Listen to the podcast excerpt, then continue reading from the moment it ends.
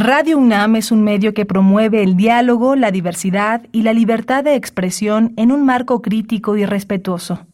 Los comentarios expresados a lo largo de su programación reflejan la opinión de quien los emite, mas no de la radiodifusora. Radio UNAM presenta Prisma RU. Una mirada universitaria sobre los acontecimientos actuales. Prisma RU. Relatamos al mundo.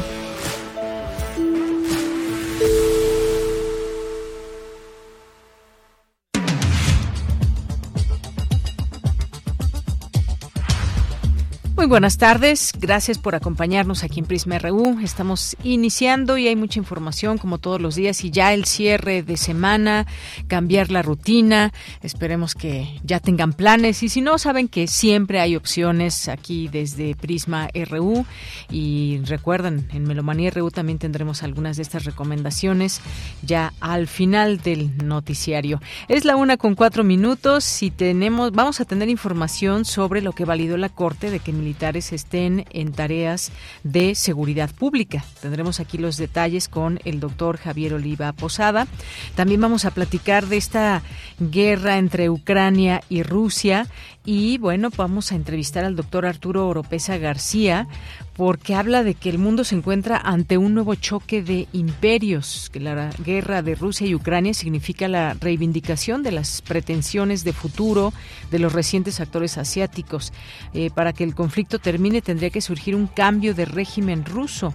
Es algo que también se plantea desde los conversatorios que hay desde la universidad. Así que vamos a platicar sobre este tema muy interesante que pues ya muchos meses de guerra, muchos meses de conflicto, cada país también o muchos países en bloque, como en el caso de la OTAN apoyando a Ucrania. Pero ¿qué pasa? ¿Cómo se mueven las cosas además de una guerra que ya se hizo bastante larga? Bueno, vamos a platicar de este tema para ponerlos al día y también eh, echar esa mirada desde otros, desde otros enfoques.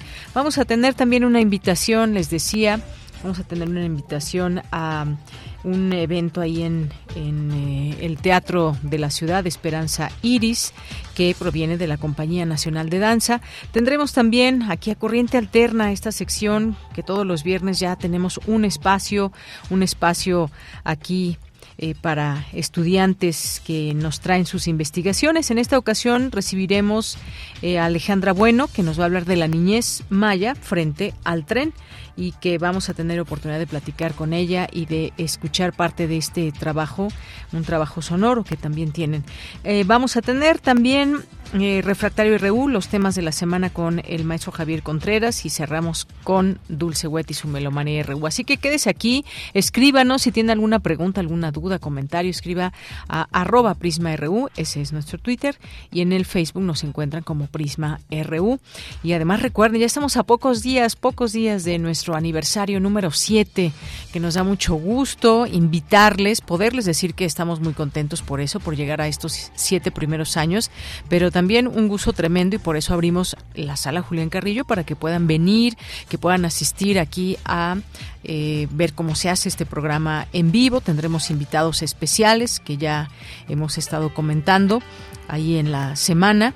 Así que vengan, habrá música, sorpresas. Estos invitados, como les digo, Pepe Gordon, Álvaro Delgado, Blanche Petrich, la doctora Carola García, eh, Gabriel Sosa Plata, Edgar Morín, para platicar de temas que pensamos que nos pueden interesar y que podemos reflexionar desde la radio, una radio universitaria y pública. Así que próximo martes 30 de mayo a la una de la tarde, claro que si pueden llegar más temprano, mucho mejor. A partir de las doce y media los podemos recibir y aquí les esperamos para que corten el pastel junto con este equipo de Prisma RU. Bien, pues a nombre, a nombre de todo el equipo soy de Yanira Morán, así le damos la bienvenida hoy en este viernes 26 de mayo y desde aquí relatamos al mundo.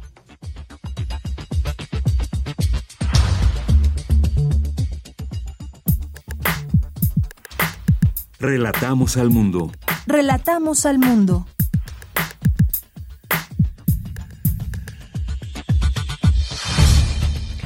Y en resumen, inaugura el rector el acto conmemorativo a 30 años de la instalación de los consejos académicos de área y del bachillerato, espacios de diálogo interdisciplinario en la UNAM. Anuncian la convocatoria al Premio Internacional Carlos Fuentes a la creación literaria en el idioma español 2023. Se puede nominar a escritoras o escritores que, por el conjunto de su obra, hayan contribuido a enriquecer el patrimonio literario de la humanidad. El diccionario de mexicanismos publicado recientemente es un espejo donde afianzar la identidad lingüística, señala Concepción Compani, investigadora emérita de la UNAM. En la información nacional, la Suprema Corte de Justicia de la Nación validó que las Fuerzas Armadas participen en tareas de seguridad pública mientras se consolida la Guardia Nacional, tal como ya lo había hecho el pasado 29 de noviembre de 2022. El presidente Andrés Manuel López Obrador confirmó que demandará a César de Castro, abogado de Genaro García Luna, por difamación durante el juicio en Nueva York en contra del exsecretario de Seguridad Pública.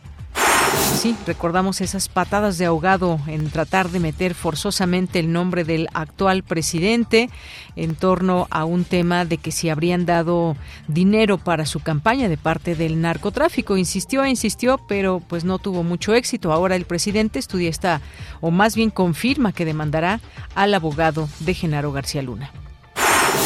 La economía creció 3.7% en el primer trimestre de 2023. El peso se mantiene entre las monedas más fuertes del mundo. En la información internacional, el doctor Luis Ortiz de la Universidad Nacional de Asunción aborda el tema de las elecciones en Paraguay, donde la derecha, representada por el Partido Colorado, ganó la presidencia, las cámaras y 15 de 17 gubernaturas. Sin el aval de China, Rusia no habría iniciado la guerra contra Ucrania. El hecho de que el gigante asiático sostenga financiera, comercial y tecnológicamente a este último país con insumos evitó su caída estrepitosa, apuntó Arturo Oropesa García, especialista del Instituto de Investigaciones Jurídicas de la UNAM. Hoy en la UNAM, ¿qué hacer? ¿Qué escuchar? ¿Y a dónde ir? Te recomendamos el material de la serie Espacio Académico Paunam, bajo la conducción de Ernesto Medina y Sabrina Gómez Madrid, que en esta ocasión nos presentan una serie de cápsulas sobre el Día del Maestro. Recuerda que el material de la serie Espacio Académico Paunam se transmite de lunes a domingo a lo largo de la programación de nuestra emisora.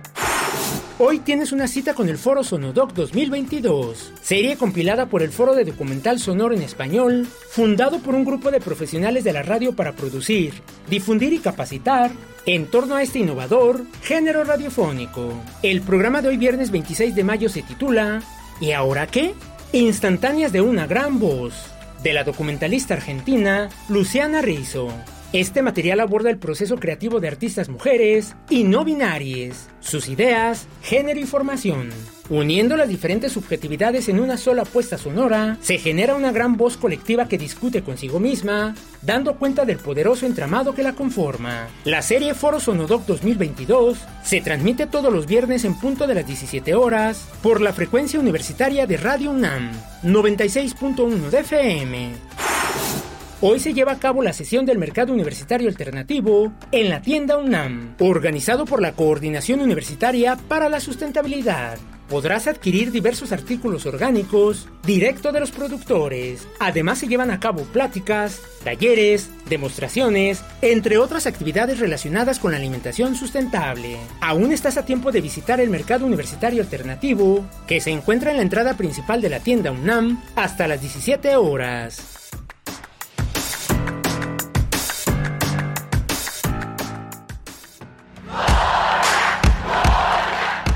Campus RU.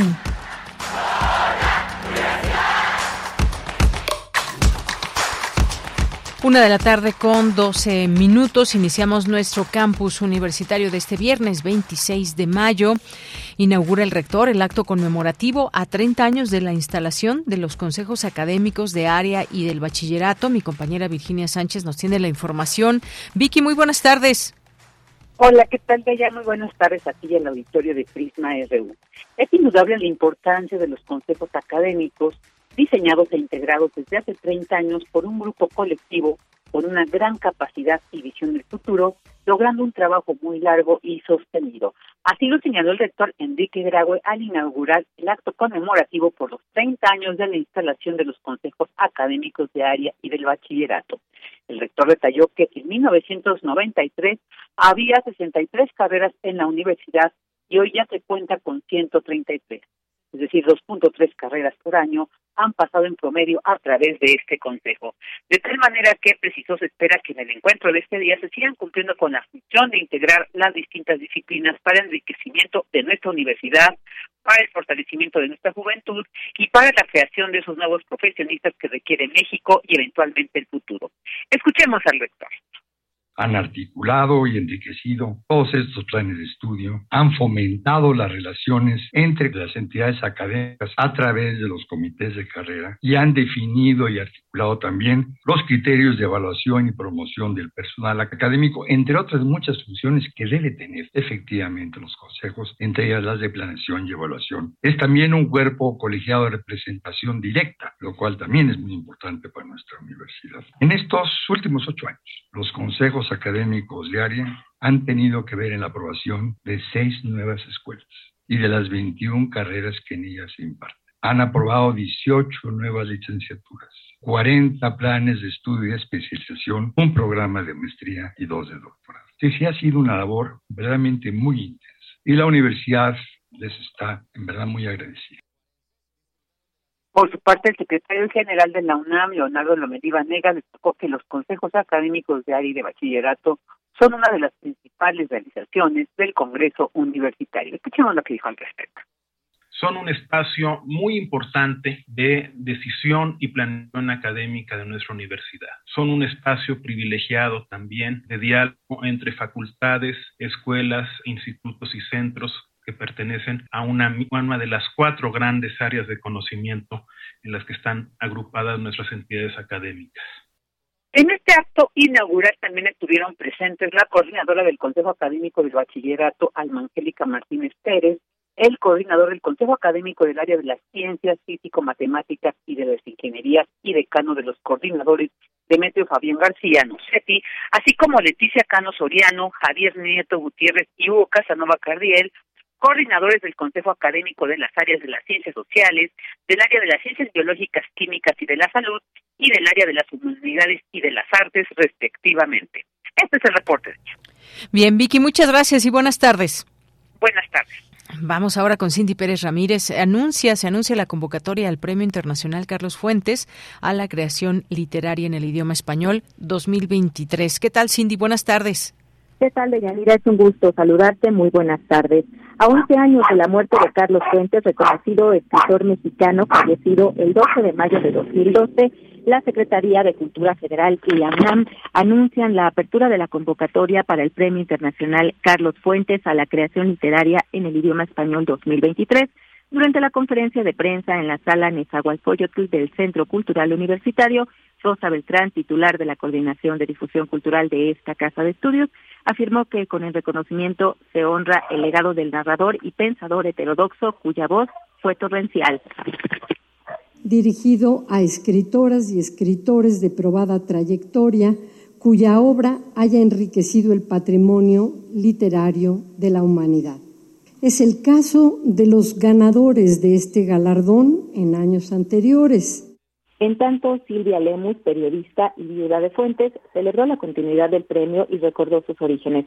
Contó que Rafael Guari de Teresa, cuando fue presidente del extinto Conaculta, le dijo, ¿te parece bien que invite a la UNAM a unirse al premio?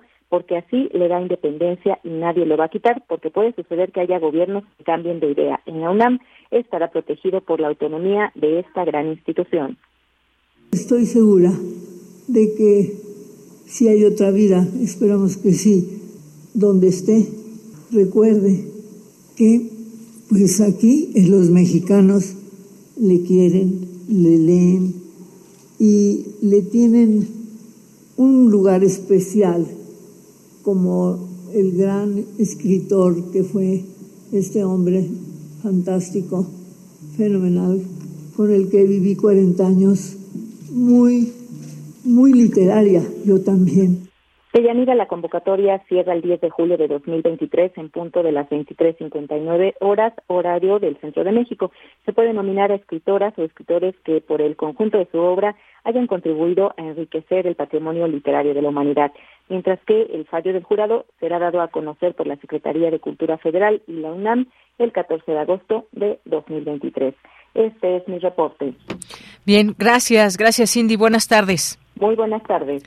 Bien, vamos ahora con Dulce García. Destaca Concepción Compani, investigadora emérita de la UNAM, la importancia del el Diccionario de Mexicanismos publicado recientemente. Cuéntanos, Dulce, buenas tardes.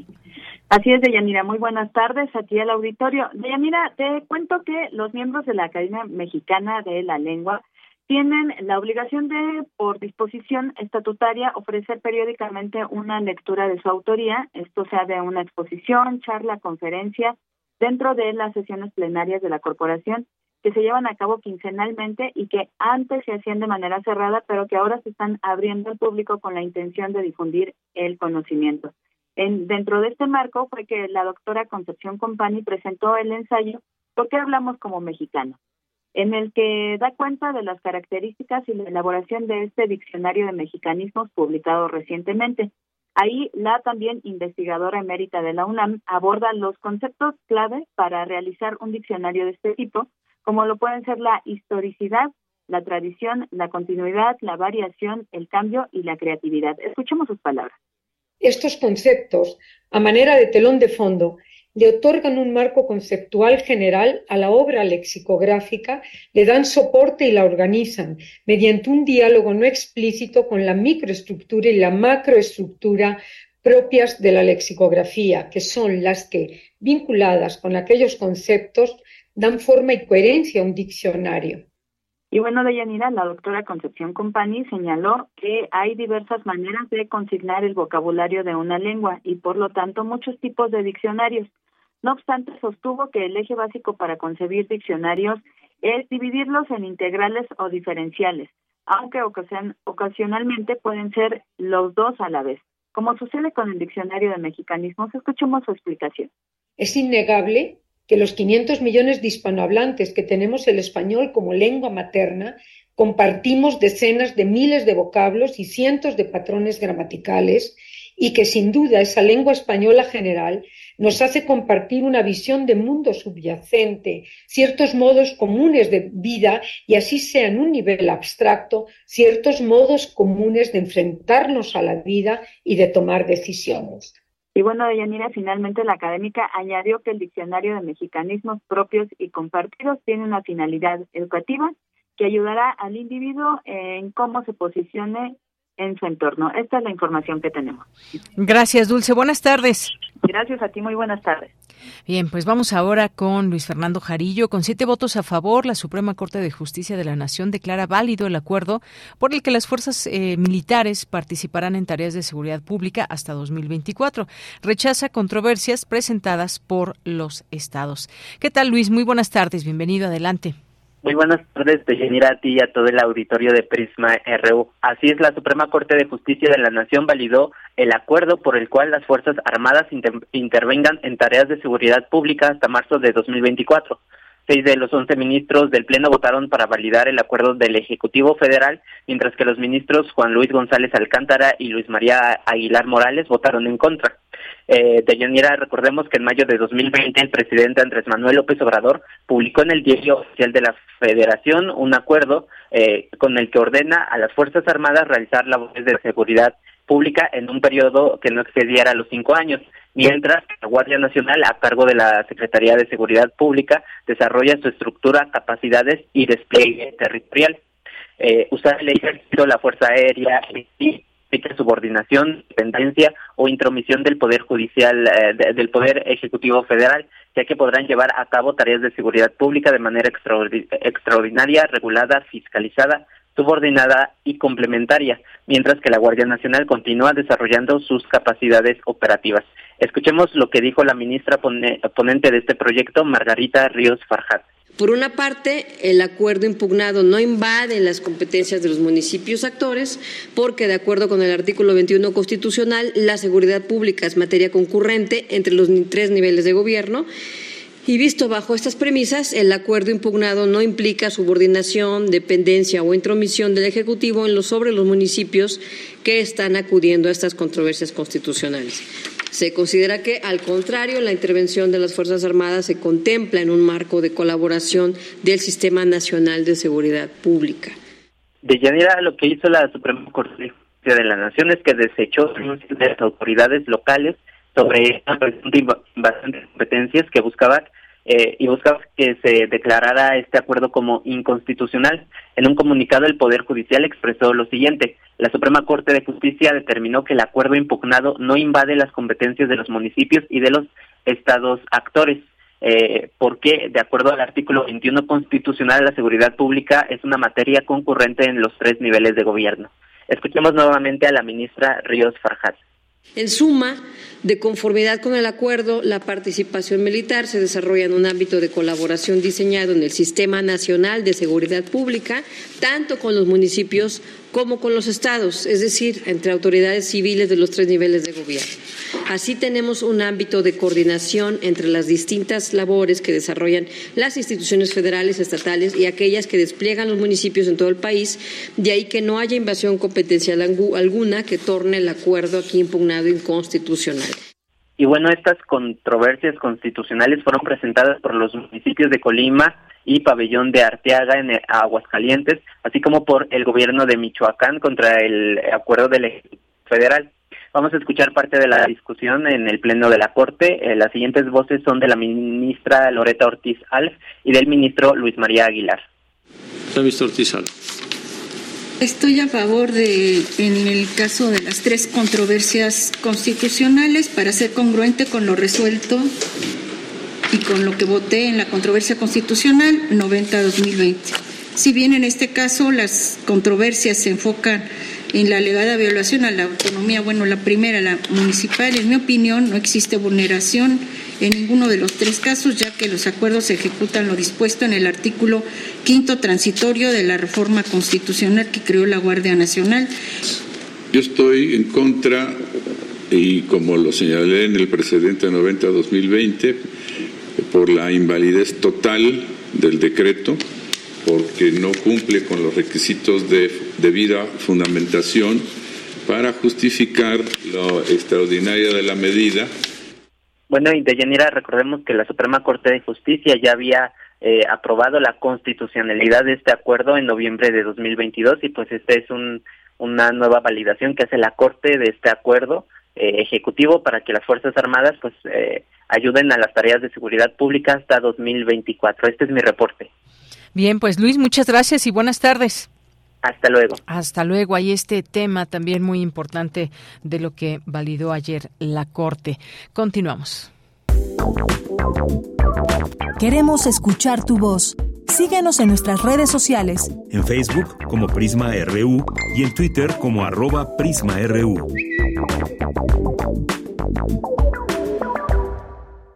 Me da mucho gusto recibir esta tarde aquí en Prisma RU de Radio UNAM al doctor Javier Oliva Posada, quien es eh, catedrático, profesor e investigador de la UNAM, especialista en temas de seguridad, defensa, dimensiones de la seguridad e inteligencia.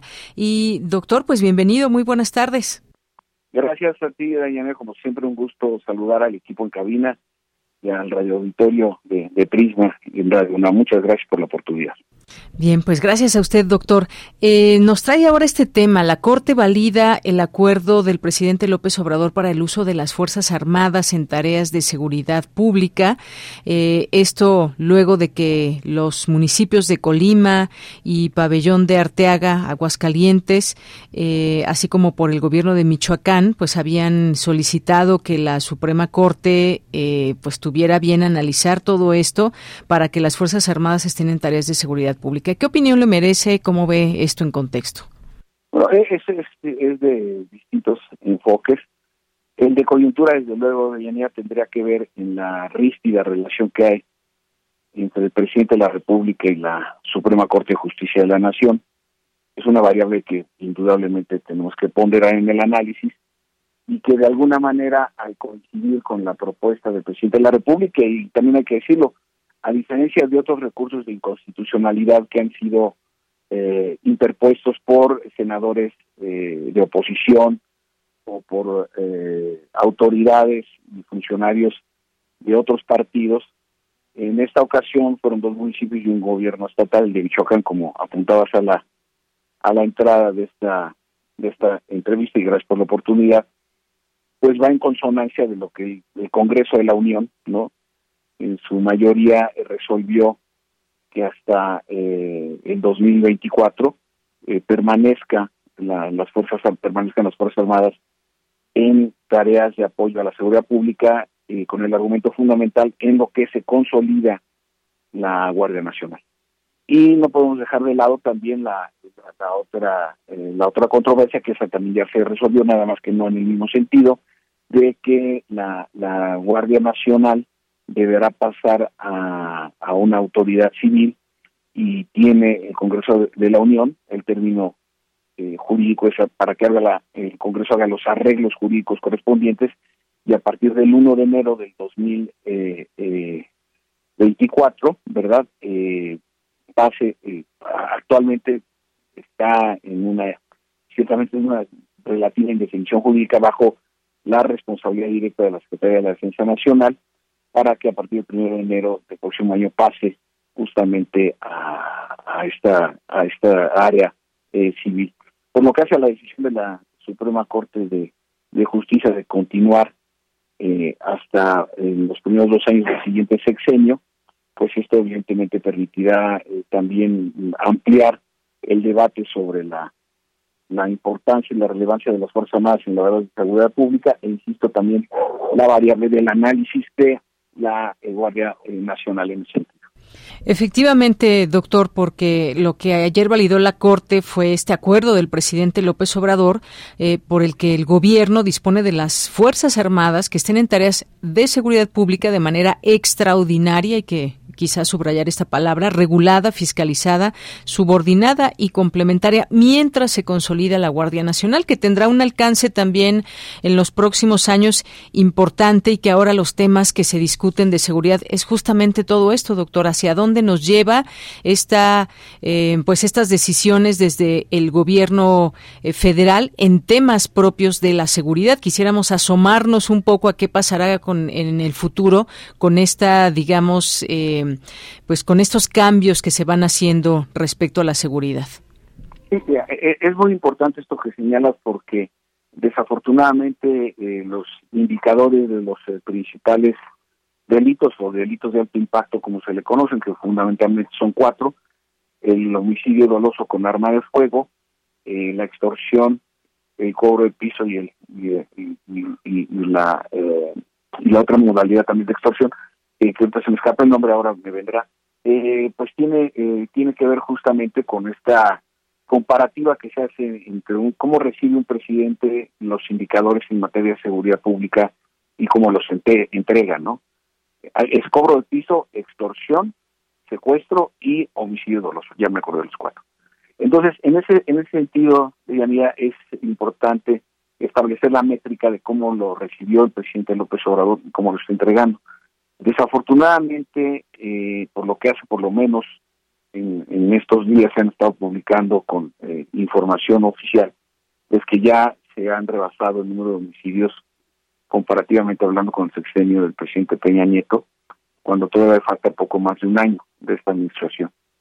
Entonces sí es importante, eh, lo he tenido la oportunidad de señalarlo en varias oportunidades en Prisma, que eh, pues se hace necesario, indispensable la el estudio, el análisis y probablemente, eh, aunque este y los anteriores gobiernos han sido impermeables a un ejercicio de ajuste sobre sus principales eh, variables o presupuestos de acción para la seguridad pública. Entonces, eh, uno de los grandes retos, sin duda alguna, si no es que el más importante para el fin de esta administración, y lo que serán las campañas electorales intensas que tendremos el próximo año, eh, sin duda alguna el tema de la seguridad pública será central.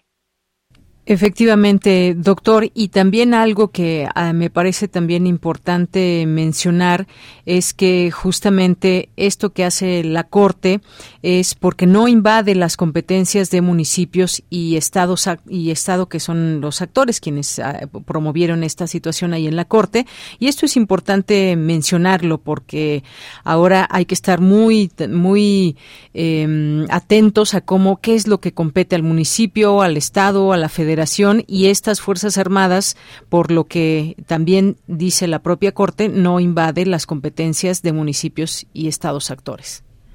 Desde mi punto de vista, sin ser un especialista en derecho constitucional, eh, me parece que el, eh, uno de los principales problemas, y es que el más importante, eh, aunque sea trato polémico hacer esta afirmación, sin duda alguna es la evidencia del fracaso del pacto federal, que eso me parece todavía más grave que la propia crisis o disfunción eh, en materia de seguridad pública. Es decir, por un lado tenemos desconcentrada la decisión política, tenemos alcaldesas y alcaldes, gobernadoras y gobernadores, diputadas y diputados locales, no sé, el Congreso de la Unión, eh, de distintos partidos políticos, un avance, una consolidación de nuestra democracia.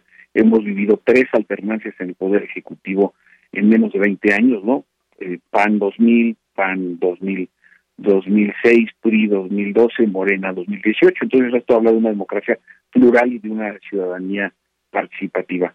Pero esto no se ha traducido en un federalismo fiscal.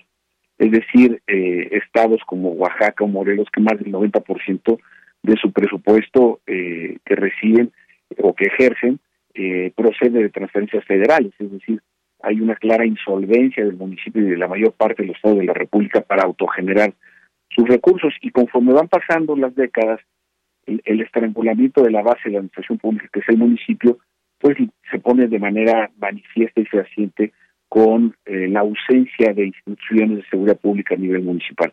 Desde mi punto de vista, ahí está la base de la explicación, pero también de la base de algo todavía más serio, porque finalmente los conocedores de derecho constitucional le llaman el dogma de la Constitución, es decir, lo que es incontrovertible, incuestionable, que es el pacto federal. En los hechos no está funcionando. Eso es en los hechos muy importante y sobre todo los resultados, doctor Deal, que es algo muy importante, cómo se va midiendo todo el tema de seguridad. Sabemos que es muy complicado y grandes a grandes rasgos y de pronto estos índices que surgen de que sigue la violencia en el país y demás, pero pues siempre hay que verlo con esos ojos de de cada lugar, de cada municipio, de cada estado, qué, em, qué acciones se realizan por parte de los tres órdenes de gobierno y qué estrategias también a nivel social, porque de pronto todo se queda en la seguridad, pero qué pasa con el tejido social y demás. Recordemos el presidente decía hay que atacar las, las causas que generan la, la violencia, pero pues seguimos sumergidos aún focalizada la, la violencia, pero continúa en ciertos lugares. Sí, yo eh, eh, he señalado que eh, la estrategia de seguridad pública que requiere el país es de dos velocidades. Una, que es la respuesta inmediata, es decir, las capacidades de contención que tiene el Estado mexicano en sus ámbitos de gobierno y de responsabilidad, y no solamente me refiero a la autoridad municipal, estatal o federal, sino también el Poder Judicial, desde luego el sistema penitenciario, el Ministerio Público, es decir, una concurrencia eh, interinstitucional muy importante, en la inteligencia financiera, el lavado de activos, es decir, algo verdaderamente robusto. Desde mi punto de vista, hasta la fecha, este y los anteriores gobiernos, federales, no es eh, exclusivo de esta administración, han tenido lo que yo he señalado como una respuesta predominantemente unilateral, es decir, eh, eh, atacan prácticamente desde una sola perspectiva. A eso me refiero con doble velocidad. Este sexenio es el primero, y eso hay que reconocerlo, y me parece que es una postura innovadora por parte de la administración del presidente López Obrador de atender las causas sociales que generan de alguna forma o propician el, desarrollo de eh, actividades antisociales, notablemente de lo que estamos hablando, de la delincuencia organizada y la delincuencia común. Eh, pero darle preponderancia a cualquiera de las dos sin atender a la otra queda incompleta o queda muy limitada. Y entonces, con el paso del tiempo, recaemos como sociedad y gobiernos en las posturas reactivas. Es decir, hay, y lamentablemente todas las semanas ocurren, me encantaría estar equivocado y lo digo públicamente. Todas las semanas hay una masacre. Ayer, hoy en la mañana nos enteramos de seis muchachos que desaparecieron.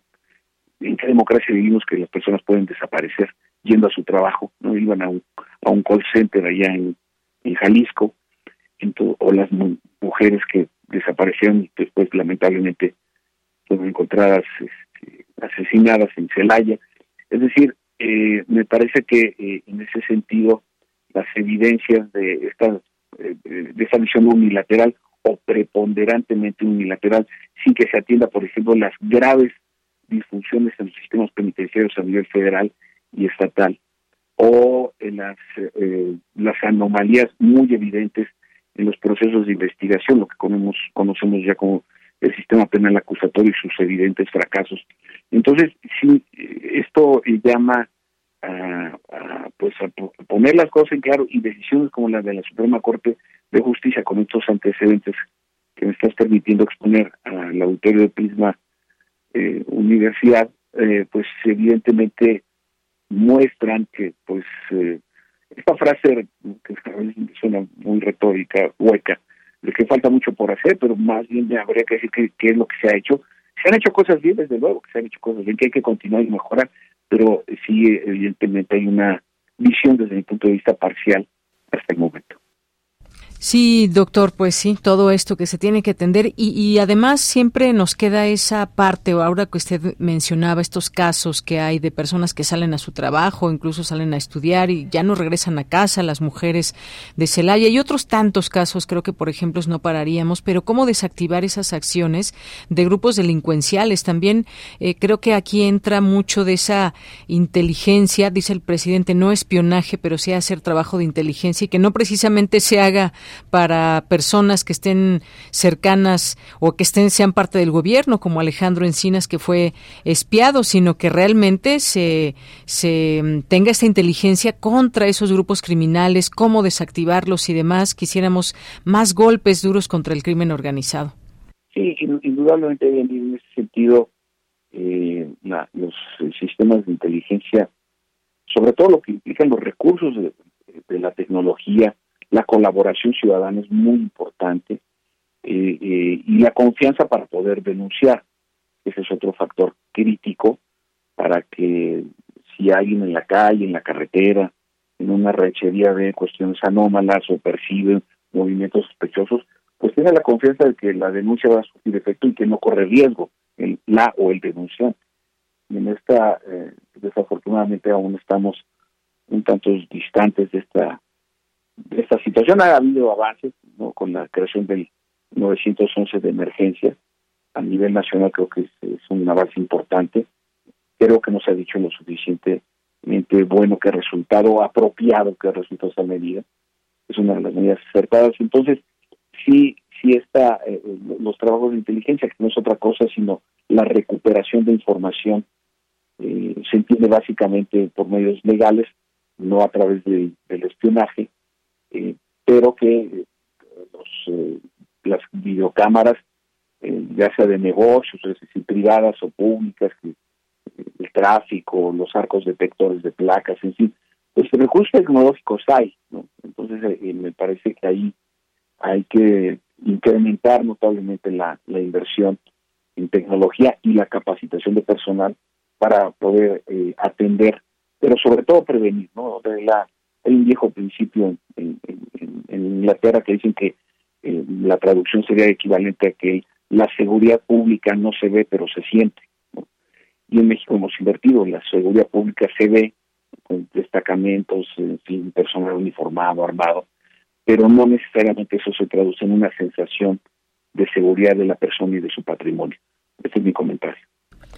Bien, doctor, pues muchas gracias, como siempre, su análisis que nos da luz en este espacio para ir tratar de comprendiendo y tratar de eh, comprendiendo y entendiendo todo esto que, que figura en los temas de seguridad y ahora también esta parte de la corte que usted comenzaba justamente su comentario con esto la parte política que también no la podemos quitar de todo ello. Sabemos que siempre son buenos los cambios y se habla de reformas a un poder judicial para bien, por supuesto, no precisamente como diga una o dos personas, sino cómo plantearse también que se genere mejores acciones desde un poder judicial, más allá de enfrentamientos que pueda haber entre el judicial y el ejecutivo, doctor.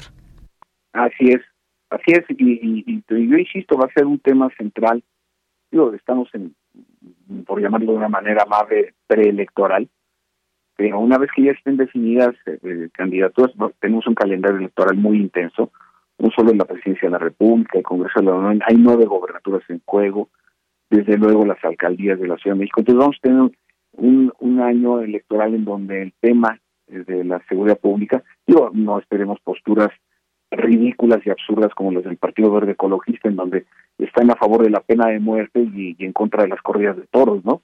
Entonces, eh, estas posturas más propagandísticas que efectivas, eh, lo único que hacen es retrasar verdaderas decisiones en materia de seguridad pública.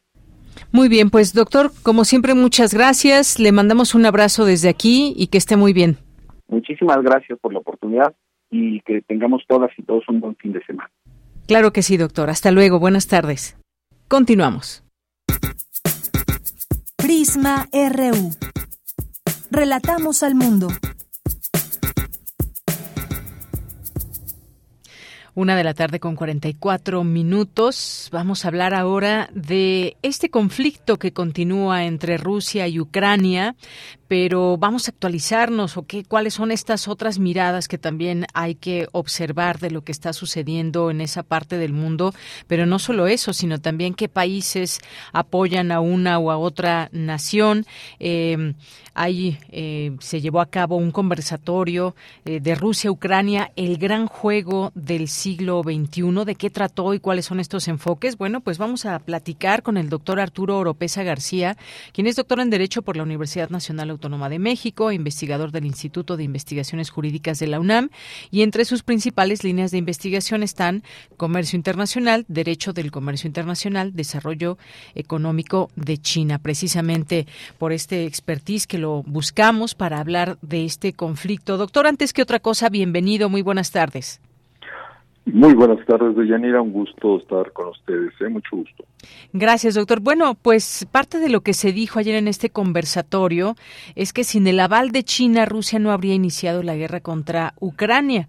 Este gigante asiático que pues apoya financiera, comercial, tecnológicamente a Rusia con insumos, pues evitó ese, esa caída estrepitosa, digamos, que se esperaba por, eh, por lo pronto por Ucrania o por países que conforman la OTAN que tuviera mucho más problemas Rusia para enfrentar este, este conflicto. ¿Qué es lo que podemos ver desde ese punto de vista eh, teniendo la participación de China, doctor? Bueno, pues que, que desde luego ese apuntamiento estructural pues resulta muy necesario no para poder pues entender bajo una visión más amplia pues este tema que a todos nos importa y nos preocupa que es la llegada de, una guerra de esta dimensión cuando después de 70 años creímos pues que estábamos ya alejados de esos escenarios y que para todo el mundo ha sido una desagradable sorpresa ver que el reinicio del gran juego, como le han llamado siempre, de las potencias, pues está empezando con, con toda esta dimensión. Y en esta dimensión, pues lo que vemos es precisamente este reacomodo de las potencias asiáticas, en este caso de China y de Rusia, que bajo una idea de corredor euroasiático, pues ponen un primer emplazamiento con el tema de Ucrania, ¿no? Que, lo cual nos lleva a que pues estamos todavía lejos de que sea simplemente una guerra y decir simplemente pues es tratar de acotarlo no de disminuirlo entre Rusia y Ucrania que ya con ello pues nos preocuparía a todos pero creemos que estamos frente a un fenómeno todavía más amplio, ¿no? Que es este, ¿no? Este de reivindicación de potencias de, este gran juego de siempre, en el que la unión de, de, de, China y de Rusia, pues da lugar a esta invasión del 24 de febrero del año pasado, pues a Ucrania como uno de los actores, en este caso, pues este de, de esta Europa occidental y en este caso pues de la respuesta incluso de Estados Unidos como lo hemos visto y en ese sentido pues lo que tenemos arriba de la guerra es, por un lado, a una China apoyando fuertemente a Rusia y, por otro lado, Estados Unidos, que está financiando el 70% de la defensa de la propia Ucrania y de la Unión Europea, ¿no? Así es. Y bueno, eh, en todo esto y en este contexto, cuando se inició este conflicto, pues había muchas, mm, digamos, eh, muchas ideas de lo que podía suceder, que si Ucrania se iba a rendir en 15, 30 días, en un periodo vaya mucho más corto del que se ha tenido, o con estas acciones que se tomaron contra Rusia, eh, nos preguntamos qué tanto, qué tanto ha afectado a Rusia este conflicto, realmente la ha afectado, doctor, desde su punto de vista, o qué tanto se pensó también externamente que Rusia tendría muchas más afectaciones por todas las, digamos, las sanciones que hubo en su momento y que, bueno, que siguen, por supuesto. Bueno, es que es, correcto, o sea, las pretensiones geopolíticas no necesariamente son certezas, ¿no?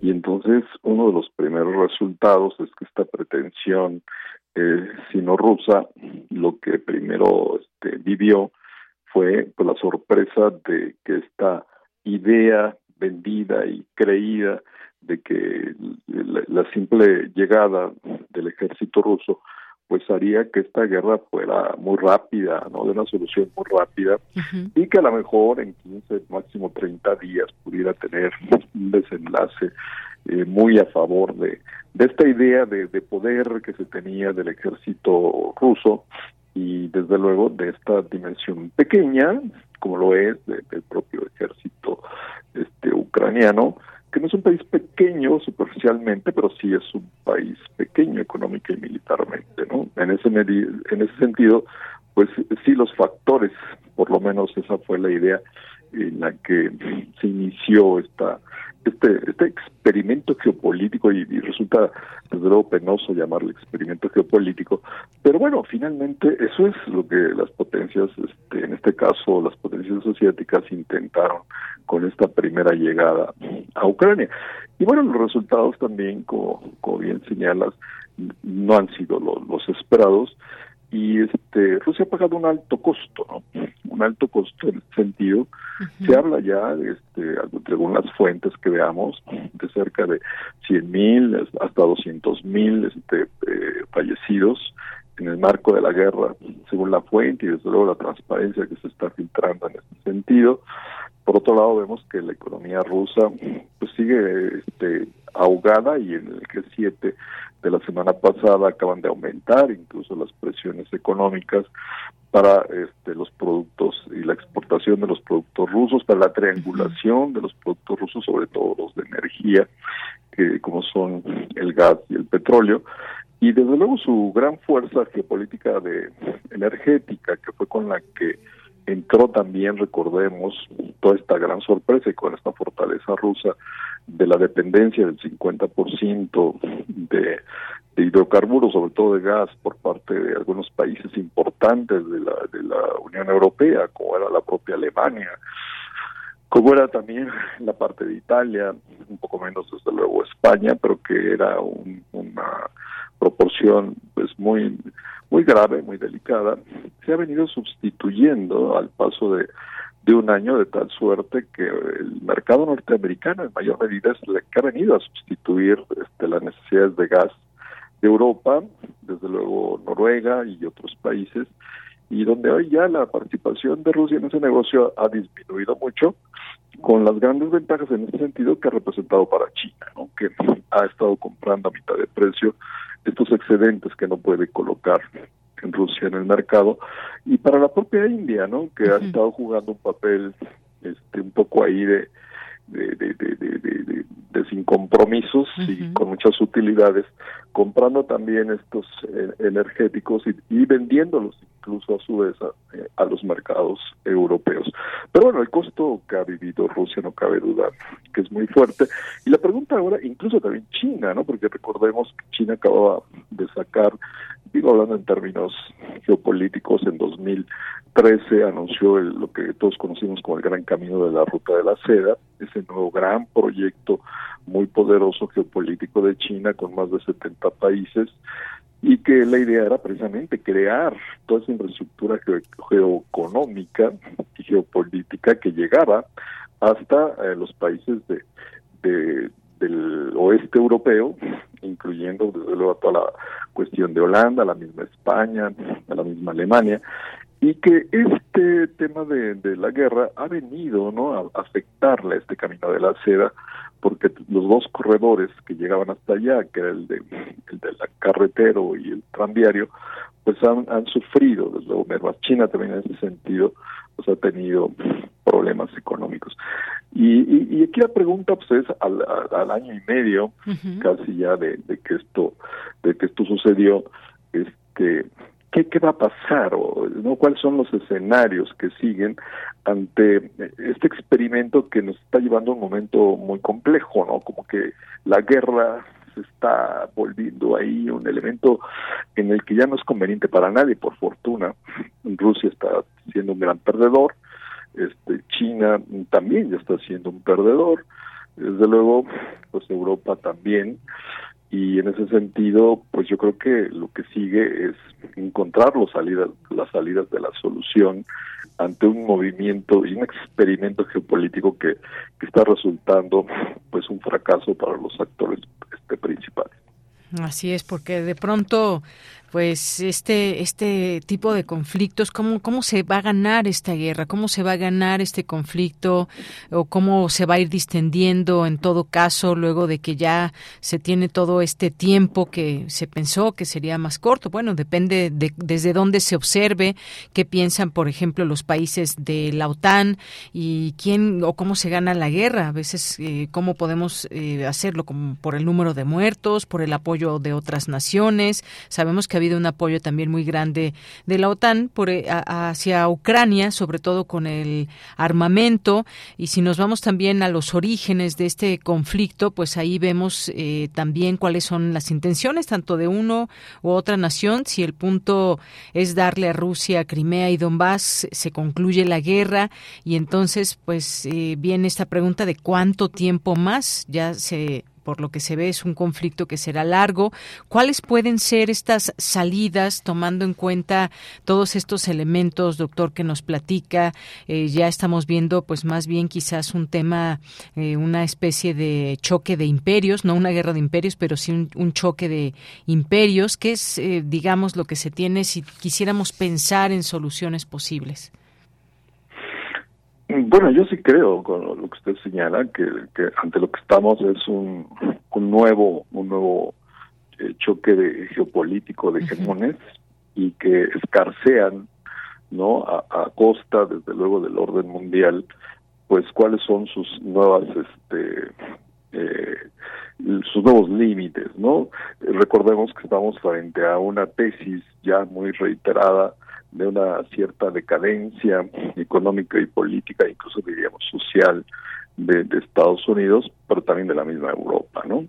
Y también hemos presenciado los últimos 40 años un ascenso económico muy fortalecido, pues de lo que es precisamente eh, de China, ¿no? Y lo que es el Asia del Este no así de Rusia, ¿no? A Rusia no se le puede meter, la economía rusa este, es apenas un poco superior a la mexicana, económicamente no es un actor relevante, lo es en la medida militar, que tiene la misma, el mismo poder de, de los americanos, y también lo es en la medida en que desde luego la parte energética, ¿no? que es uno de los grandes detentadores de las reservas de gas y de petróleo del mundo. Pero pero finalmente hoy como estamos viendo en este en este experimento para todos y perdón que lo llame yo así pero bueno esto es lo que finalmente las potencias hacen con cierto pragmatismo este vemos que eh, estamos viendo la, la ratificación del papel de cada uno de los actores. En este caso una Rusia que se adivinaba más poderoso de lo que era está pagando eh, costosamente pues esta este, decisión de, retar al orden geopolítico establecido. En el caso de China, creyó que al apostar por esta relación un poco inteligente, un poco ambigua, en la que cada quien toma lo que lo que China vende, quien dice que no está China atrás de esto, quien dice o los que decimos que definitivamente para que hubiera iniciado la guerra se requería de un apoyo una alianza sino rusa, como además se ha dicho por parte de los dos actores. han dicho que su relación es tan sólida como una piedra y que no tiene límites y lo siguen diciendo. Tuvimos apenas ayer y antier una delegación rusa en Beijing que ratificó todo esto. O sea, ni siquiera es una interpretación, es una realidad. Pero también estamos viendo la ratificación de los actores europeos de unos actores europeos que también, recordemos, se les viene ya tachando de, de, declinantes y que cometen el grave error de ser dependientes energéticamente pues de una enorme potencia, eh, por lo menos geopolítica en términos nucleares. Entonces, este fue parte del problema. Y también recordemos en el caso de Estados Unidos, pues que es, también lo mismo, ¿no? O sea, realmente hay una declinación por parte de Estados Unidos o hay un relanzamiento del propio Estados Unidos. Entonces, como actores, estamos frente a, este gran rejuego y vuelvo a insistir que es eh, lamentable llamarlo así, pero así lo han llamado los últimos 200, 300 años de estas grandes potencias que no resisten a este juego de siempre de replantear sus propios intereses geopolíticos. Entonces la propia OTAN, que recordemos que hace todos años Macron decía que estaba en muerte cerebral, se ha revitalizado, ¿sí? ¿Qué tanto? Pues todavía no lo sabemos porque pues Estados Unidos es el que lleva el costo del 70% de la fortaleza de, de, la propia OTAN contra, desde luego, las que hemos visto por parte de los actores europeos, pero que hoy parece que avanzan en una especie de unión.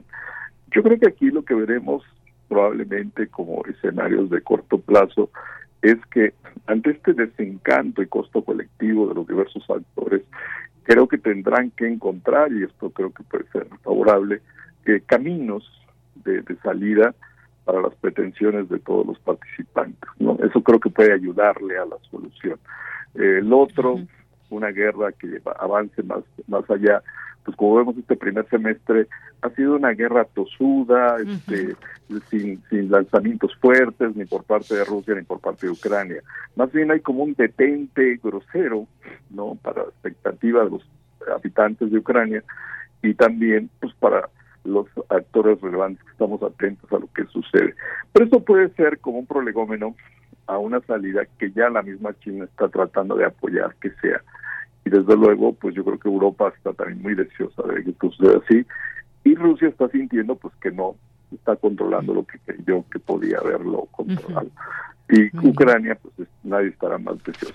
Ahora ¿qué, ¿qué, se dará y qué no se dará como contraprestaciones es el debate en el que estamos ahorita no podemos pensar en cinco o diez posibilidades pero no cabe duda que este desgaste y esta fortaleza que, que cada día se va reeditando, pues llevará finalmente a un punto de, de, respuesta que yo creo que está más cerca que lejos. ¿eh? Esa es mi impresión personal, pero también yo no olvidaría que esto es una primera expresión de este nuevo lanzamiento, resurrección de, las, de los actores asiáticos, ¿no? Que empiezan a tratar, como decía Huntington, la recuperación de lo que de lo que tuvieron en siglos pasados. Bueno, pues qué interesante este panorama, digo, para el análisis. Desafortunadamente, pues hay quien sigue padeciendo todo esto en esos países. Estar en este conflicto, pues no es nada positivo, nada bueno y las eh, la situación se resiente para quienes habitan tanto Ucrania como Rusia o algunas zonas específicas. Bueno, pues doctor, muchas gracias. Ojalá que otro momento podamos seguir platicando de este tema que va a ir seguramente pues teniendo sus otros puntos de análisis algunos cambios en este conflicto. Deyanira, muchas gracias eh, este, y desde luego está agradecido por la entrevista. A usted, hasta luego. Hasta luego. Fue el doctor Arturo Oropesa García, doctor en Derecho por la Universidad Nacional Autónoma de México, investigador en el Instituto de Investigaciones Jurídicas de la UNAM y entre sus principales líneas de investigación está esta de Comercio Internacional, Derecho del Comercio Internacional, Desarrollo Económico de China. Continuamos. Prisma RU. Relatamos al mundo.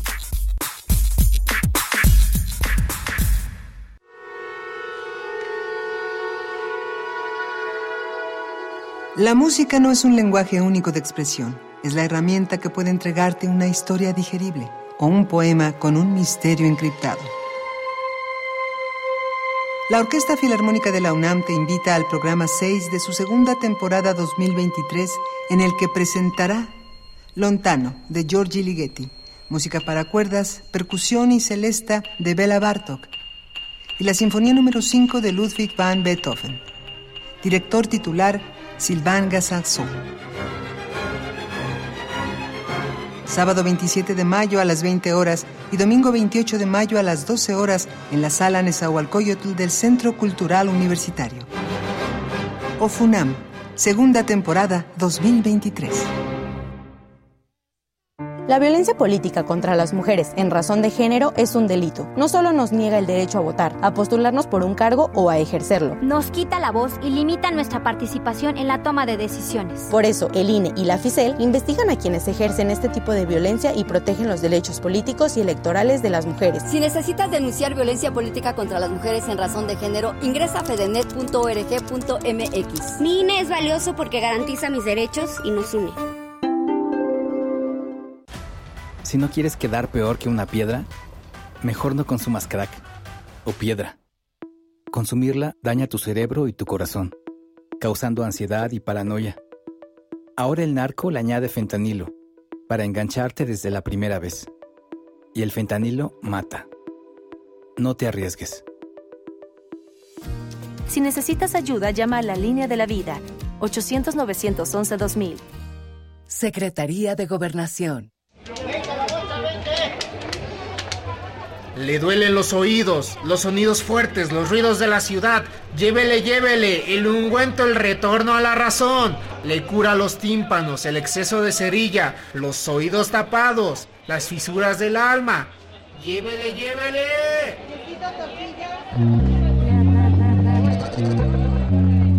El retorno a la razón. Cobertura radiofónica del Festival Internacional de Cine UNAM del 1 al 9 de junio, de las 20 a las 21 horas, por el 96.1 de frecuencia modulada. Radio UNAM, Experiencia Sonora.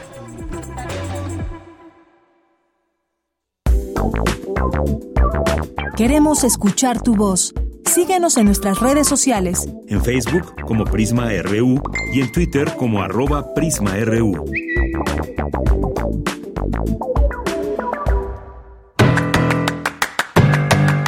Mañana en la UNAM, ¿qué hacer?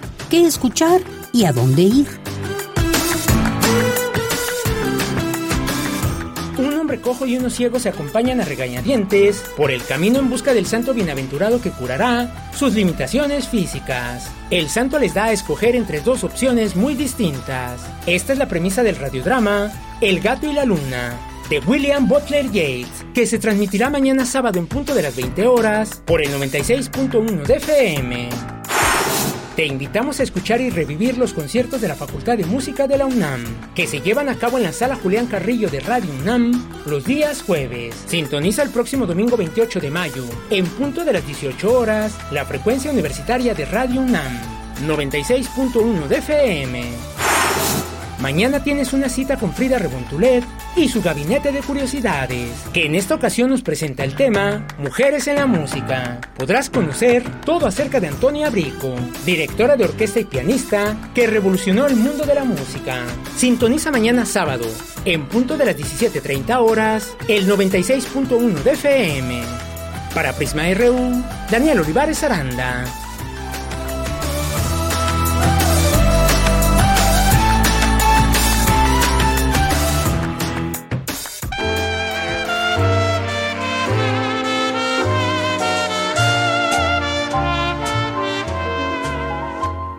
Bonita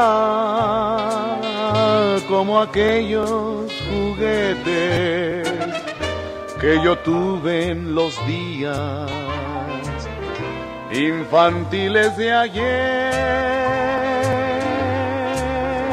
bonita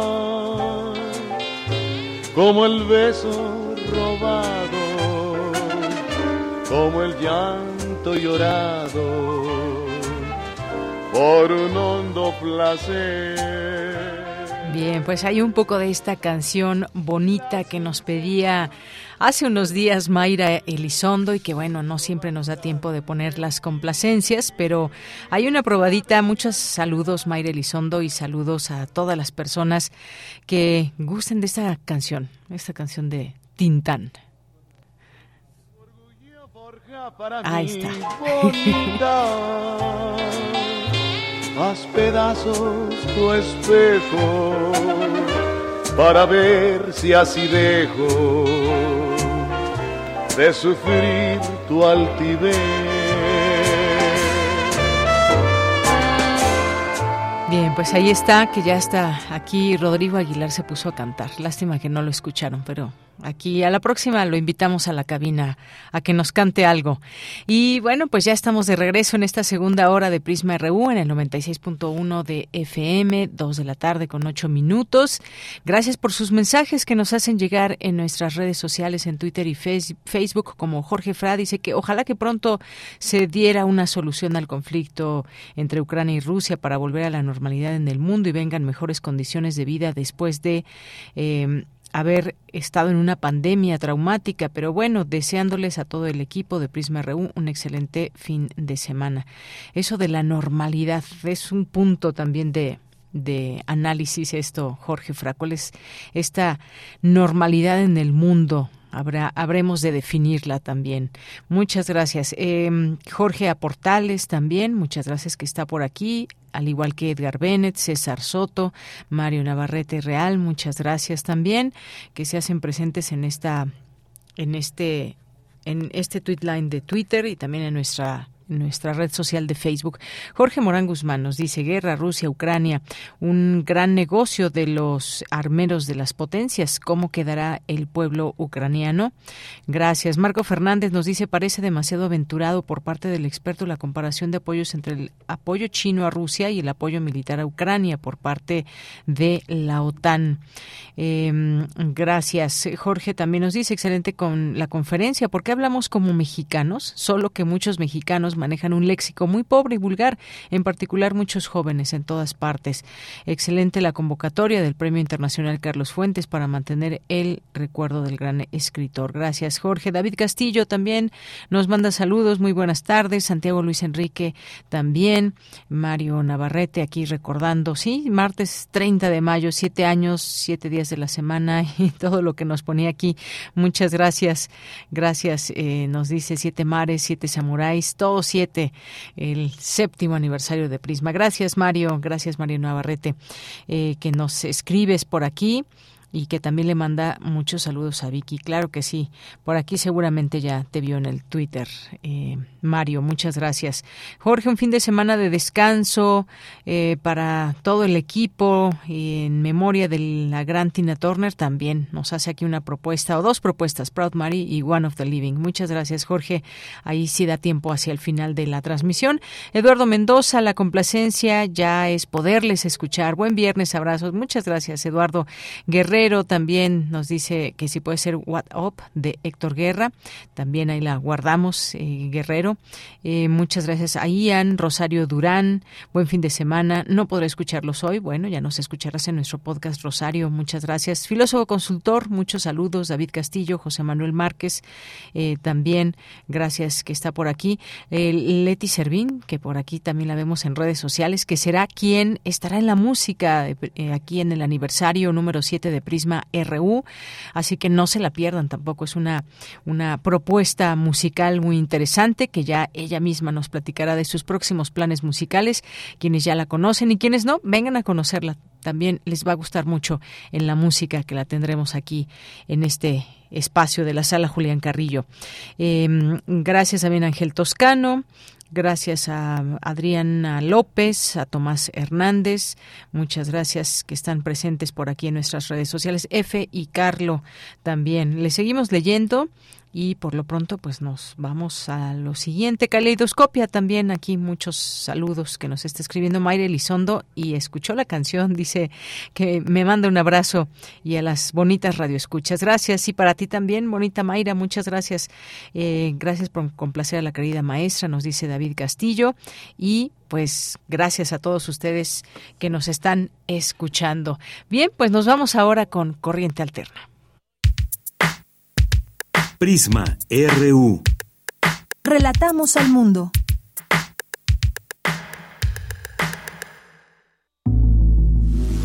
Corriente Alterna. Unidad de Investigaciones Periodísticas. Un espacio de la Coordinación de Difusión Cultural de la UNAM.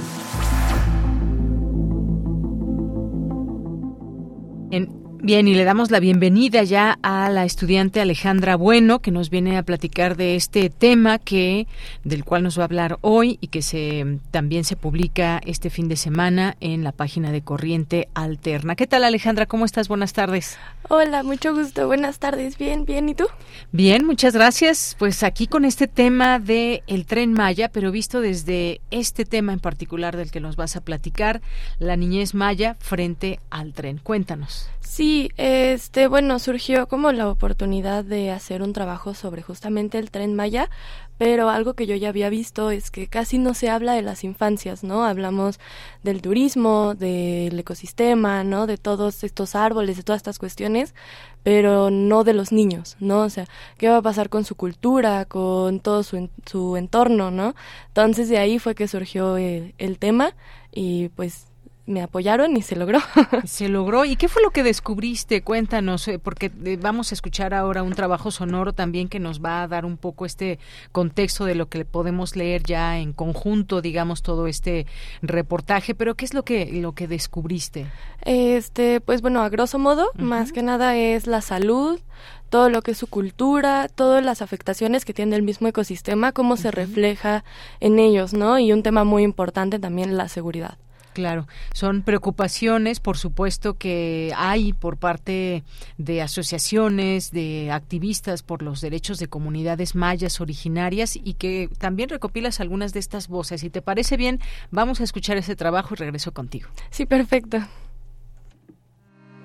más allá de que sea un derecho reconocido, es un derecho que tenemos como pueblos, el derecho de decidir por nuestro territorio, el derecho de decidir cómo queremos vivir y muchos de quienes habitamos este territorio no queremos vivir con estos megaproyectos en nuestro territorio que tanto daño nos hace. Es la voz de Ángel Zulú, integrante del Congreso Nacional Indígena, una organización de comunidades originarias en resistencia. No solamente es el derecho a la consulta y al consentimiento, sino eh, tiene que ver con cómo nos afecta de manera directa a nuestra vida el, el tren y lo que también hemos dicho, no solamente el tren y su construcción, sino todos los megaproyectos asociados al tren. Corriente alterna. Han sido 50 años de empujar toda la economía hacia el turismo, de presentarnos a los mayas eh, de, decirnos a los mayas que el turismo es el camino hacia el bienestar, hacia el progreso, hacia el desarrollo, ha representado todo lo contrario. Nosotros siempre decimos que ha representado la muerte, no solamente de nuestros ecosistemas, que eso ya es muy gravísimo, sino también la pérdida de la identidad cultural, la folclorización de nuestra cultura, la mercantilización de lo maya. El gran temor de los activistas mayas de la península de Yucatán es que la presión de la vida occidental termine con las formas de vida indígena. Nuestra vida, eh, yo creo que no es cualquier cosa, no es un árbol, no es un cenote, no, no es una zona arqueológica. Él es Pedro Uc, poeta maya y activista de la Asamblea de Defensores del Territorio Maumuch Gilba lo que está en el fondo es nuestra vida. Obviamente nuestra vida está situada, tiene un espacio y, está situada en un territorio. Y si nos quitan ese territorio, pues nos quitan la vida. Y eso es lo que está en el fondo. Y, nuestra vida pasa por todo lo que implica el, las tres cosas que nosotros siempre reclamamos como, como vida, ¿no? Que tiene que ver con comer bien, tiene que ver con descansar bien y tiene que ver con conversar bien. Si estas, una de estas cosas no están, pues nuestra vida está amenazada. Pienso en los niños y las niñas mayas. El principal derecho que se violenta es a vivir su territorio maya, ¿no? El territorio eh, por el que lucharon sus abuelas, sus abuelos, el territorio que se ha conservado gracias a la forma de vida del pueblo maya. En las comunidades está la marina, está el ejército, está, este, bueno, no se diga las empresas que están trabajando. Sara López es integrante del Consejo Regional Popular de Espujil y habla de otras preocupaciones para las comunidades y sus infancias. Pero también hay gente de fuera que llegan a trabajar. Entonces, em, en las comunidades se está viviendo esa tensión de delincuencia, de drogadicción, de alcoholismo por parte del ejército y de la misma Guardia Nacional. Entonces, las comunidades han perdido em, su vida cotidiana, donde los jóvenes, las jóvenes, los niños iban a jugar, iban a hacer deporte, eh, iban a la, pues, a pasear al parque. Ahorita ya no se hace. Las proyecciones del Fondo Nacional de Fomento al Turismo, encargado de la obra, nos dicen que el tren Maya en 2053 tendrá capacidad para movilizar hasta 3.300.000 pasajeros mensualmente.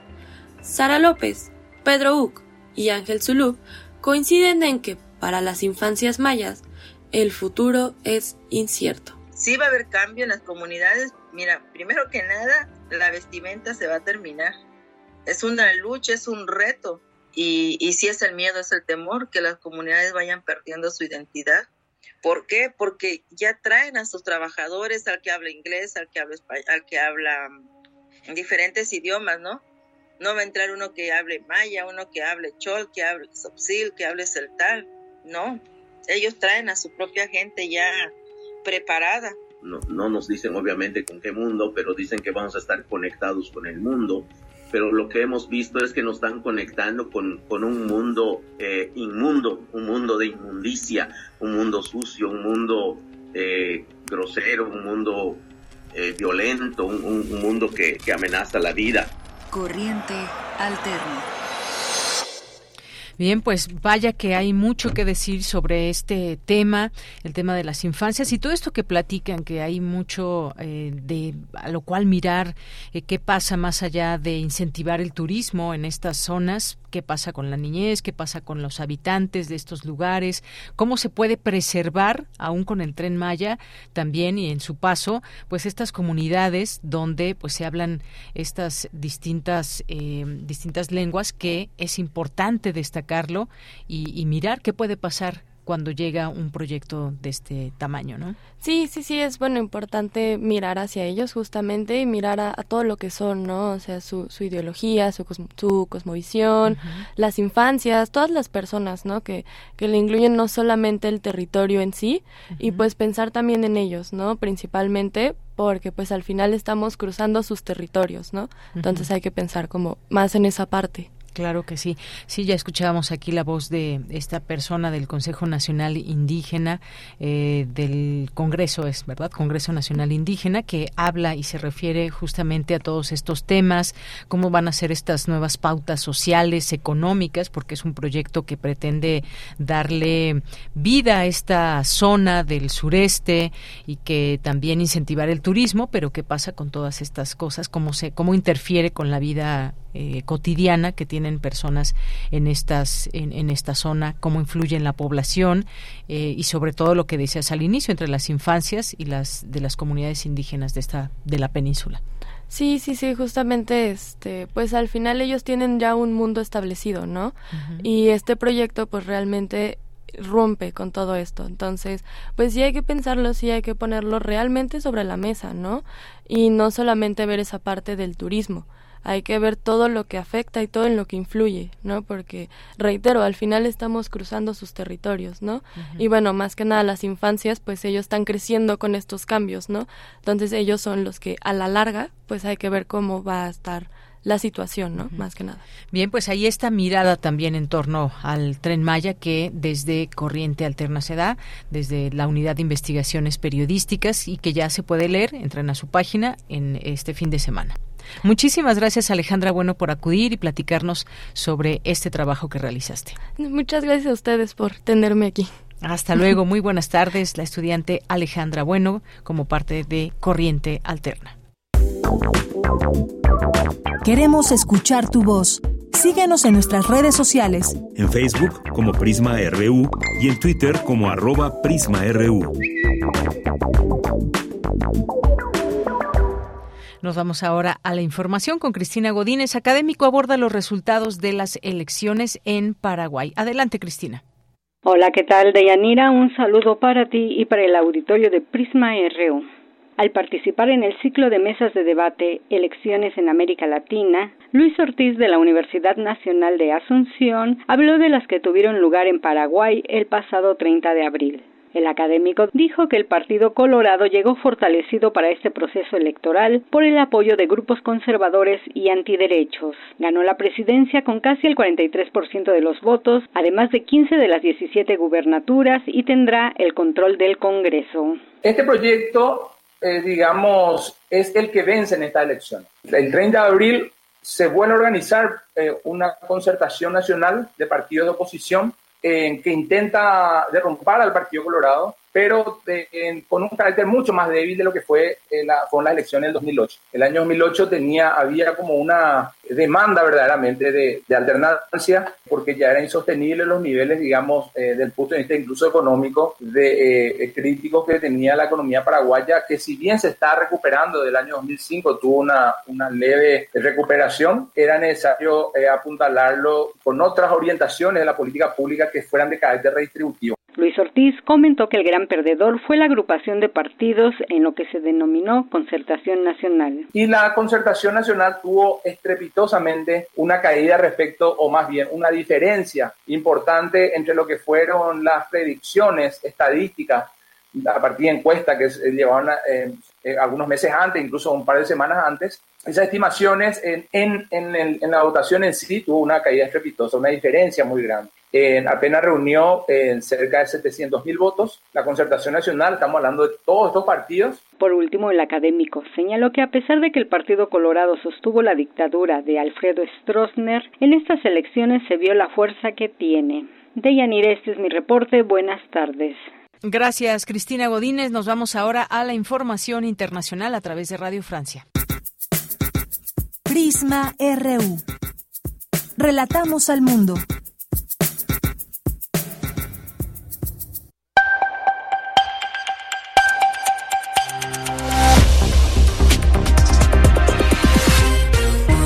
Bienvenidos al flash informativo de Radio Francia Internacional. Hoy es viernes 26 de mayo. En los controles técnicos nos acompaña Arthur Geoffroy. Vamos ya con lo más importante de la jornada. Danae Rivadeneira.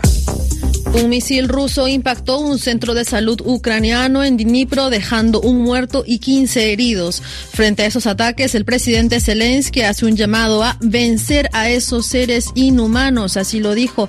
Kiev afirma haber derribado 10 misiles y más de 20 drones rusos en ataques lanzados contra Kiev y Dnipro al este del país.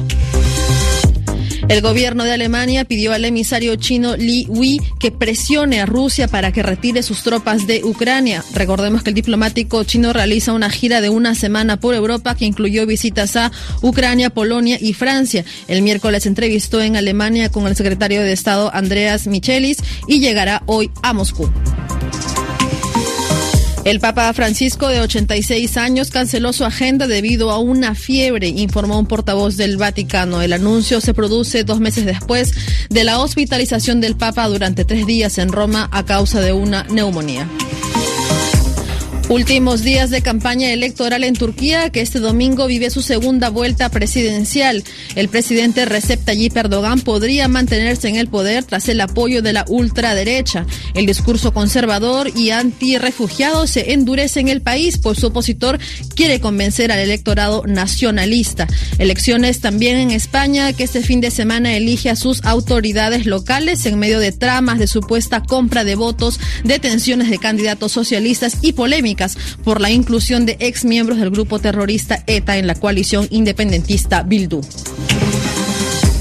El ejército serbio en alerta máxima. El presidente serbio Aleksandar Vučić ordenó a sus unidades que se acerquen a la frontera con Kosovo. Esto después de enfrentamientos entre la policía y manifestantes en una localidad kosovar de mayoría serbia. En Estados Unidos, la justicia condenó a 18 años de prisión a Stewart Rhodes, acusado de orquestar un complot que culminó con el ataque de sus seguidores al Capitolio en 2021. Este acto fue un intento por mantener al expresidente Donald Trump en el poder tras su derrota ante Joe Biden en las elecciones de 2020. En Sudán continúan los combates entre soldados y paramilitares que se disputan el poder a pesar de vivirse el cuarto día de un alto al fuego. Sin embargo, los mediadores dicen que ahora la tregua es más respetada. Hasta aquí las noticias en RFI.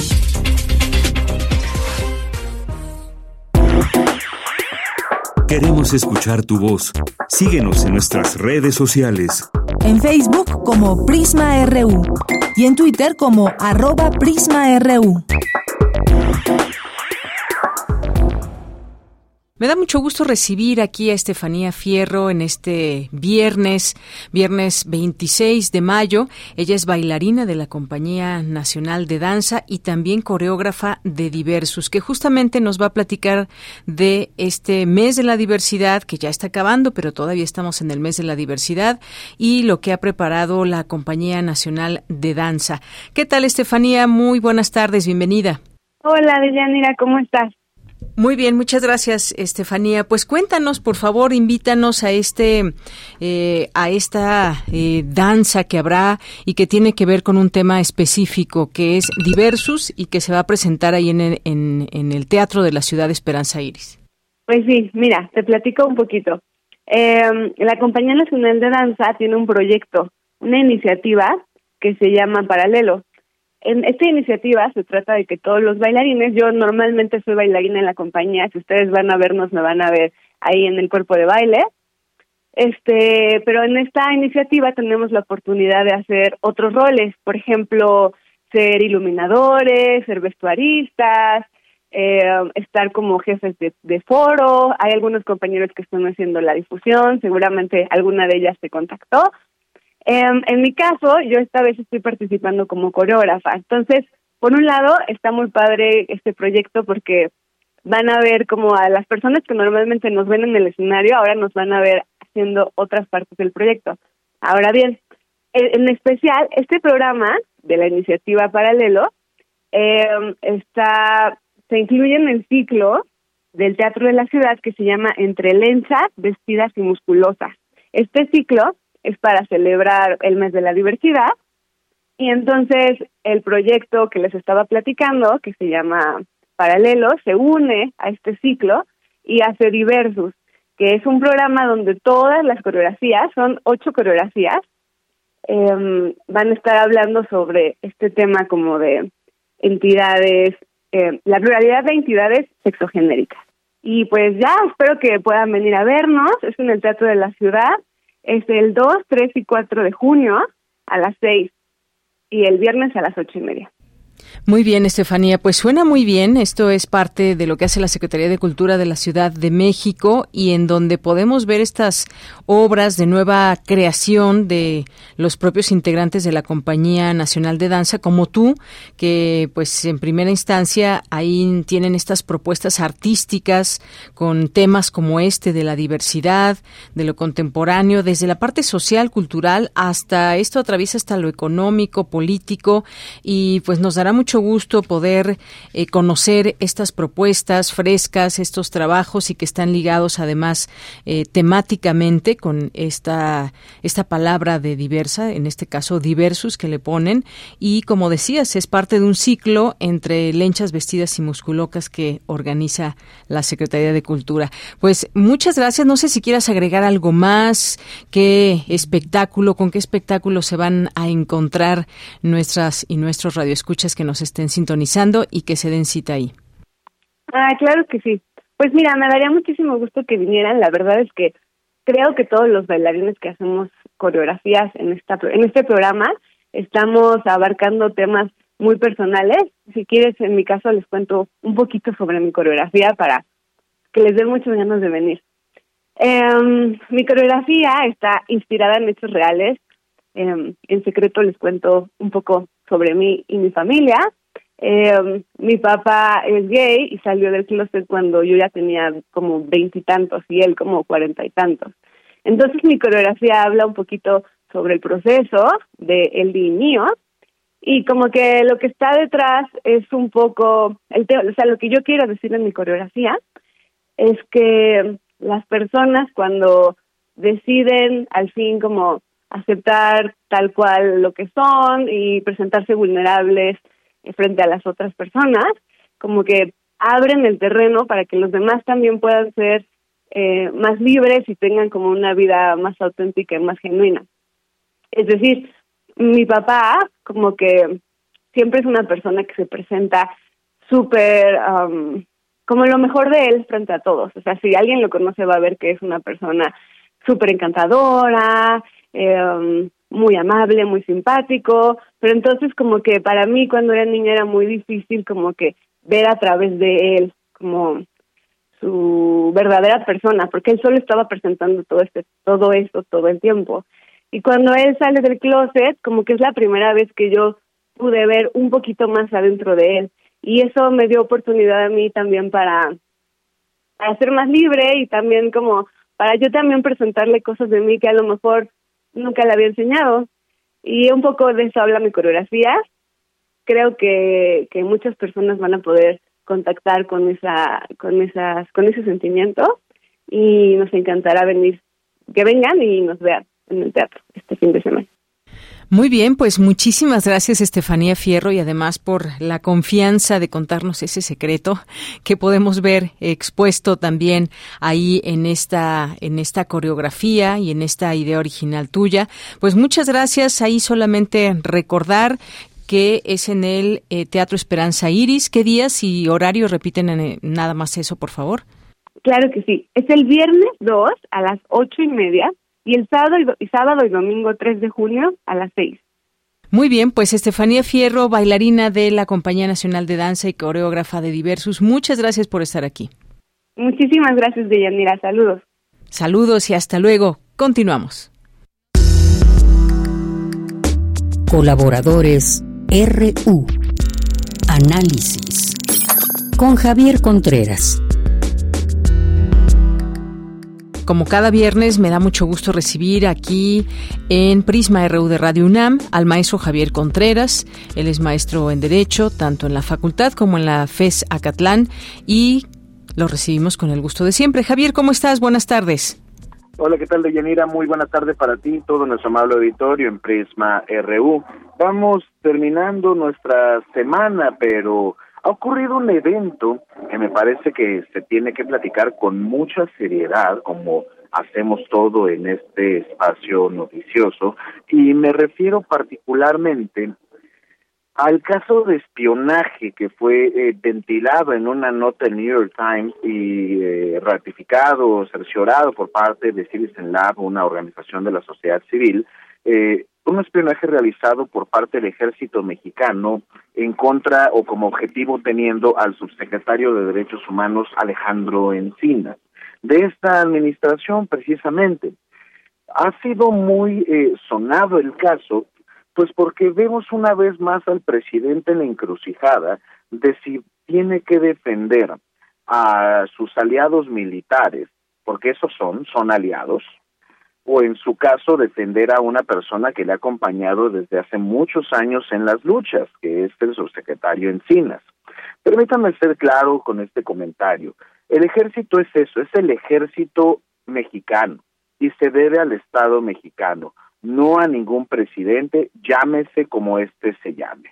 Hay algunos fantasiosos por ahí que mencionan que es el ejército del pueblo si nosotros hiciéramos una especie de revisión, van a ver que es la misma cantidad de soldados y casi la misma gente que la del sexenio pasado.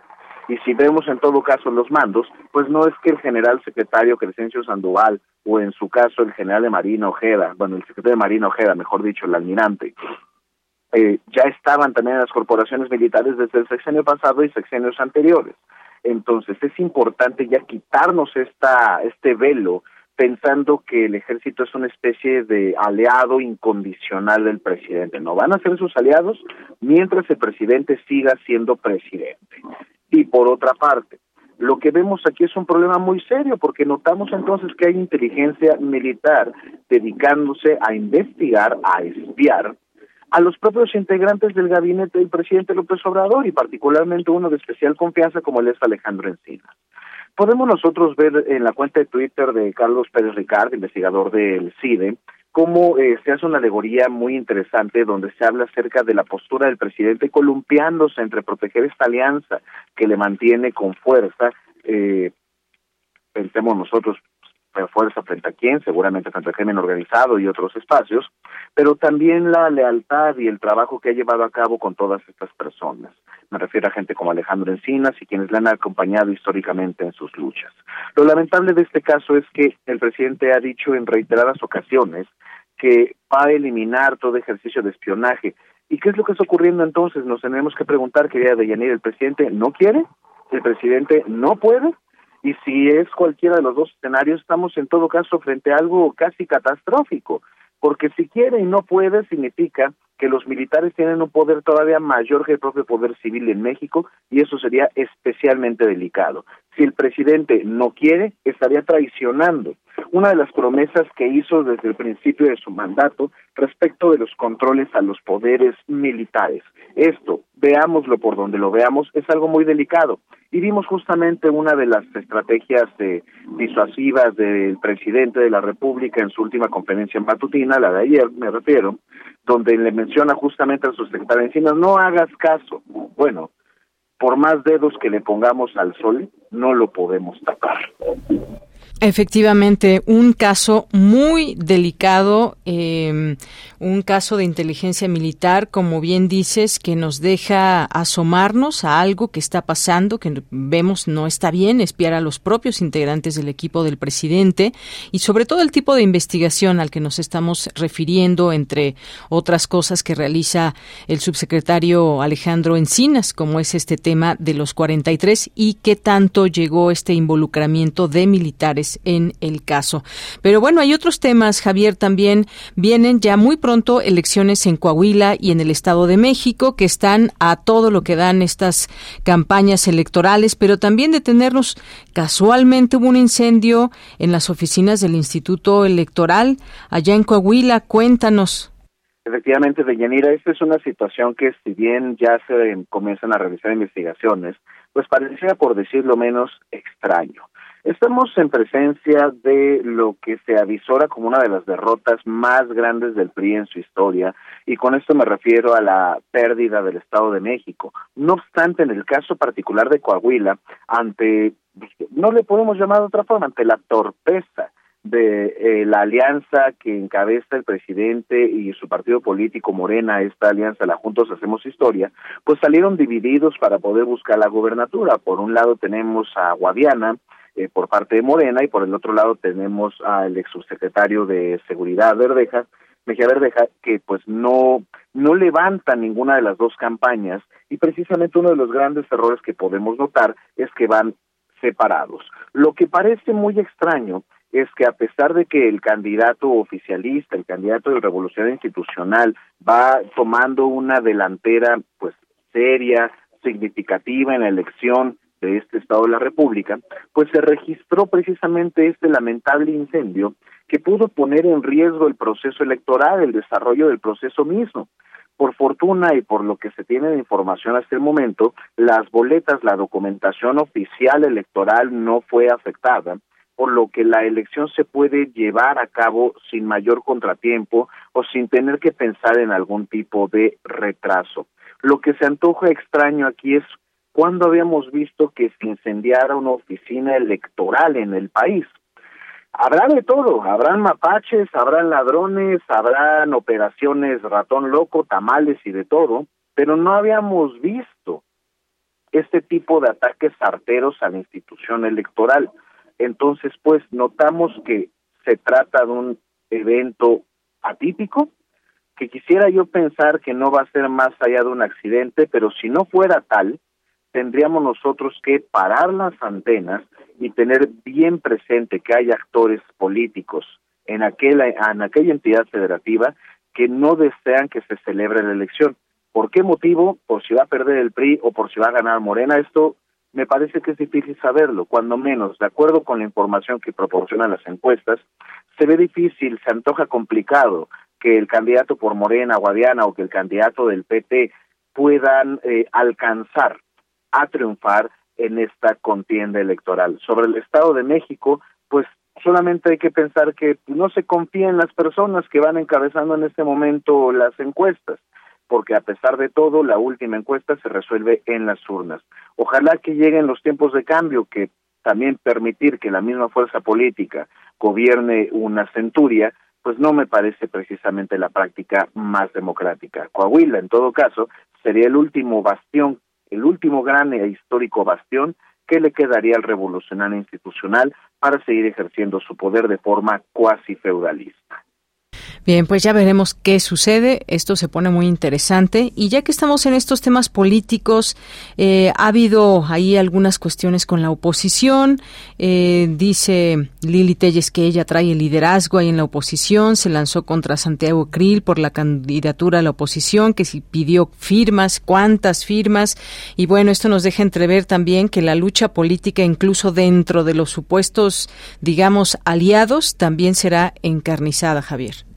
Efectivamente, querida Deyanira, hemos visto recientemente ese conflicto tanto en las entrañas del PRI, que bueno, eso ya tiene meses, como dentro de los intestinos del PAN. Vemos esta lucha ya entre un liderazgo viejo y bien conocido panista como lo es Santiago Krill Miranda y vemos este pues no quisiera yo llamarlo liderazgo porque no me parece tal, pero digamos sí la estridencia política de Lili Telles.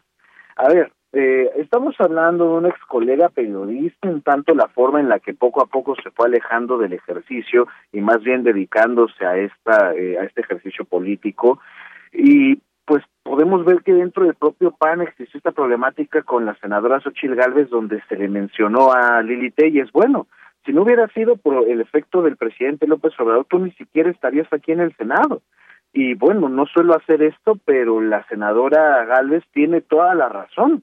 Lili Telles habría sido de todo menos una candidata competitiva para poder llevarse eh, la senaduría por parte del estado de Sonora como actualmente ocupa este escaño, ya que luego brincara para el Partido de Acción Nacional porque con ello coincidió de mejor manera en términos ideológicos y qué bueno que así fuera, pues es una historia diferente.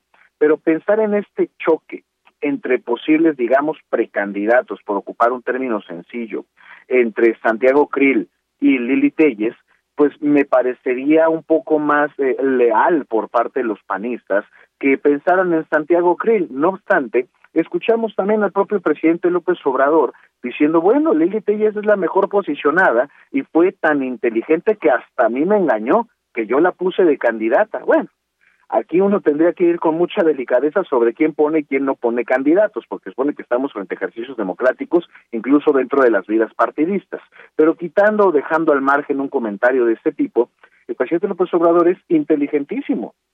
Por supuesto que si sale Lili Tellas a competir, va a perder y va a perder porque va a romper las propias estructuras del PAN y va a perder porque no va a ser capaz de mantener una alianza con el PRI que también está haciendo agua y va a perder porque todavía no genera un afianzamiento electoral con una base ideológica poblacional que realmente soporte agendas tan radicales, extremistas y de derecha como las tiene Lili Telles, que recordemos, ella, y esto me parece que es sinceramente, es de las pocas personas en este país que abiertamente se dice de derecha. No sé por qué a tantos les causa vergüenza reconocerse así, pero pues ella sí lo ha hecho. Tal vez, poco a poco, comienza a generar una opción electoral que sea de cierto interés y que sin embargo sigo pensando que no va a ser lo suficientemente competitiva. Bien, pues vaya tema también, también Javier, este que pasa en la oposición. Seguiremos platicando de este y otros temas el siguiente viernes. Por lo pronto, como siempre, va un abrazo y mi agradecimiento. Muchísimas gracias, Deyanira. Un fuerte abrazo de vuelta y a nuestro amado auditorio. Cuídense mucho y que tengan un estupendo fin de semana. Igualmente para ti, Javier. Muchas gracias. Continuamos. Melomanía RU con Dulce Wet.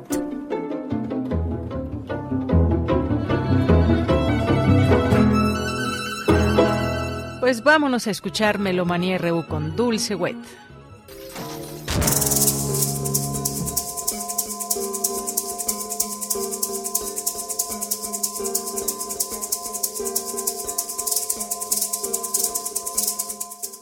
Muy buenas tardes, muy buen provecho, muy buen viaje. Francisco Ramírez y Dulce Wet les damos la más cordial bienvenida a Melomanía, hoy viernes 26 de mayo del 2023. Ustedes estoy segura reconocen esta pieza temazcal, que casi tiene 40 años, de 1984, del gran Javier Álvarez, que en paz descanse. Fallecido apenas este miércoles 23 de mayo en Mérida, Yucatán. Maestro, teórico, rector de la recién creada Universidad de las Artes en Mérida, Yucatán, toda la comunidad artística está de luto. No solo fue maestro de varias generaciones, su creación musical, sonora, combina diferentes estilos, lenguajes, las nuevas tecnologías con las músicas tradicionales, como esto que estamos escuchando con Luis Julio Toro en las maracas, del álbum Papa Lotl, Transformaciones Exóticas, un CD inglés editado en 1992 por el sello Sadisc.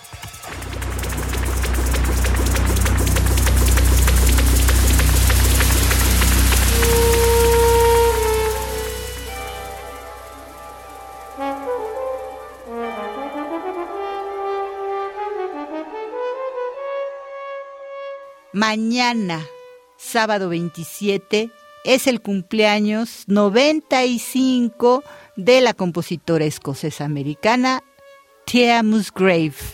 Compone mucho ópera y música orquestal, nacida en Barton, en el distrito de Edimburgo, en Escocia. Estudia en la Universidad de Edimburgo y en el Conservatorio de París. Aaron Copland le invita en 1970 a la Universidad de California. Se casa con el violinista estadounidense Peter Mark. Entre 1987 y 2002 fue profesora destacada en la Universidad de Queens en Nueva York. Entre sus primeras obras tenemos el concierto para orquesta de 1967 y ahora estamos escuchando uno un poco posterior, que es el concierto para corno de 1971, con la Orquesta Nacional Escocesa, dirigida por la compositora, ella misma, Thea Musgrave, compositora y directora de orquesta. Feliz cumpleaños.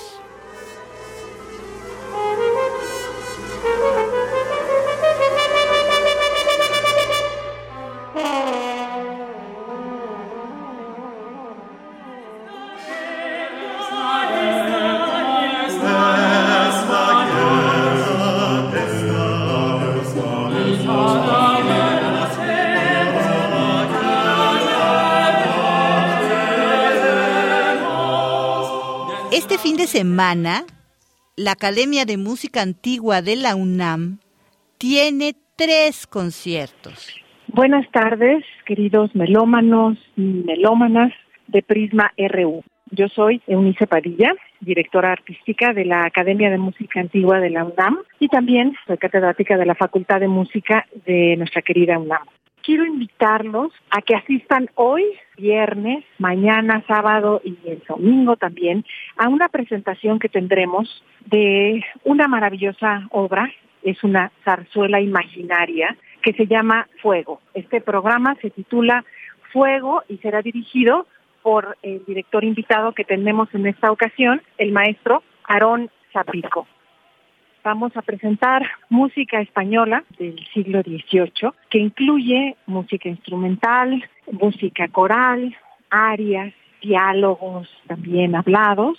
Nos sentiremos como si estuviéramos en el siglo XVIII en España, en Madrid para ser exactos. Habrá obras de José de Nebra, Antonio Literes y otros más que son verdaderamente maravillosos y muy dignos de escucharse.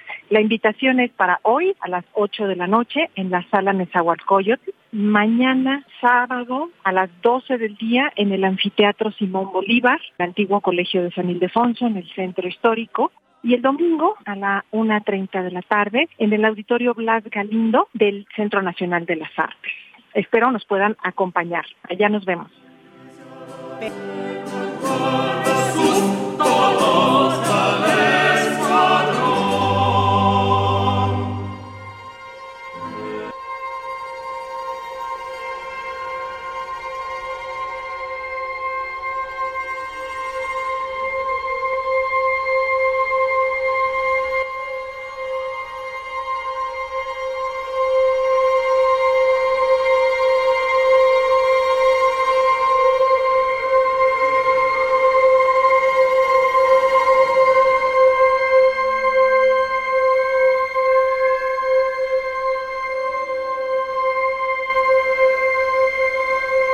Maestro Silvan Gazanzón, director titular de la OFUNAM, nos invita este fin de semana a escuchar esta orquesta que dice él es nuestra.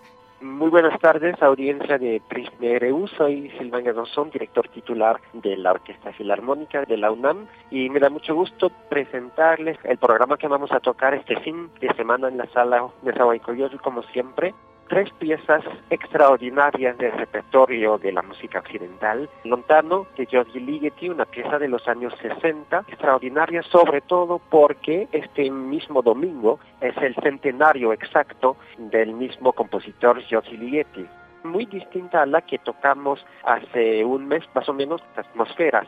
Es una pieza mucho más melódica, casi romántica, una música muy suave, muy delicada, muy expresiva. Y luego tocaremos una pieza también extraordinaria, una de las grandes del siglo XX, de Bela Bartok, música para cuerdas, percusión y celesta. Una pieza llena de drama, llena de todo lo que tiene Bartok en su música, llena de energía, también unos elementos folclóricos, una mezcla de muchas cosas, pero realmente una música fascinante, la mezcla de sonidos con el piano, con la celesta, el arpa, la percusión y la cuerda es una cosa extraordinaria. Y terminaremos con la famosísima quinta de Ludwig van Beethoven, una pieza que se compuso en los años 1805 les invito a todas, a todos a venir a nuestros conciertos este fin de semana, sábado por la noche a las 8, el domingo a las 12 en la celda de Zahuaycoyotl, conmigo como director titular y con su orquesta, como siempre lo digo, profundamente con el corazón porque necesitamos su presencia y estamos muy contentos, felices de presentar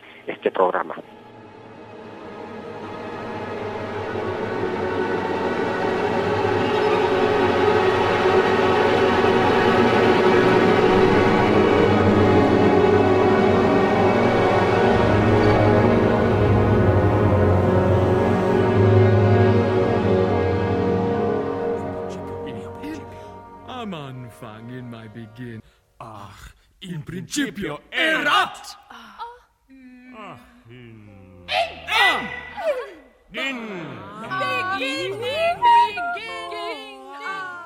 Este mismo 27 mañana vamos a recordar 20 años sin Luciano Berio, el gran compositor y también director de orquesta, con Fragmentos de Arrón, una obra de 1975 y de Los llantos de Londres, The Cries of London. Es una obra de entre 1975 y 1976 en siete partes. Música de un álbum editado en Alemania por el sello Decca en 1990.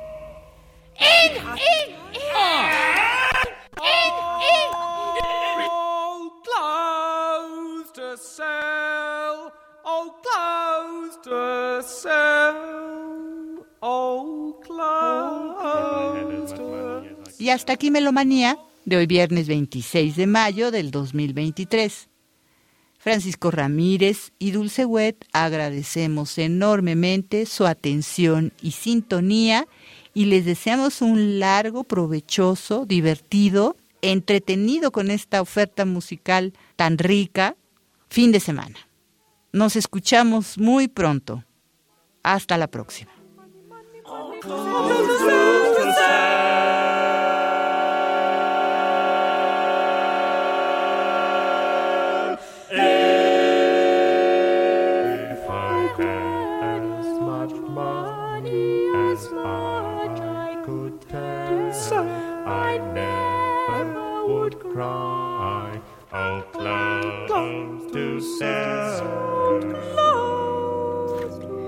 Bien, pues ya nos vamos. Muchas gracias por su atención. Gracias por estar aquí en Prisma RU en este día, viernes 26 de mayo. Le deseamos que tenga un gran fin de semana, que la pase muy bien. Lo esperamos el lunes y ya tenga por favor en su agenda esta visita a nuestra sala Julián Carrillo, donde haremos el programa especial de Prisma RU por sus siete años. Nos despedimos al frente del micrófono. Soy Deyanira Morán, a nombre de todo este gran equipo que acompaña todos los días estas transmisiones en vivo.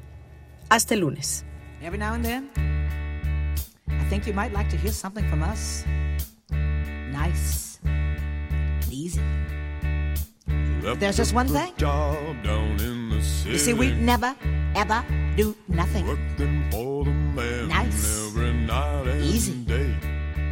We always do it nice and rough. But we're going to take the beginning of this song and do it easy. But then we're gonna do the finish. Rough. Proud Mary. It's the way we do. Proud Mary. And we're rolling. Ooh, rolling. Ooh, rolling on the river. Listen to the story. Left a good job down in the city. Working for the man night and day. And I never lost one minute of sleep. And I was worried about the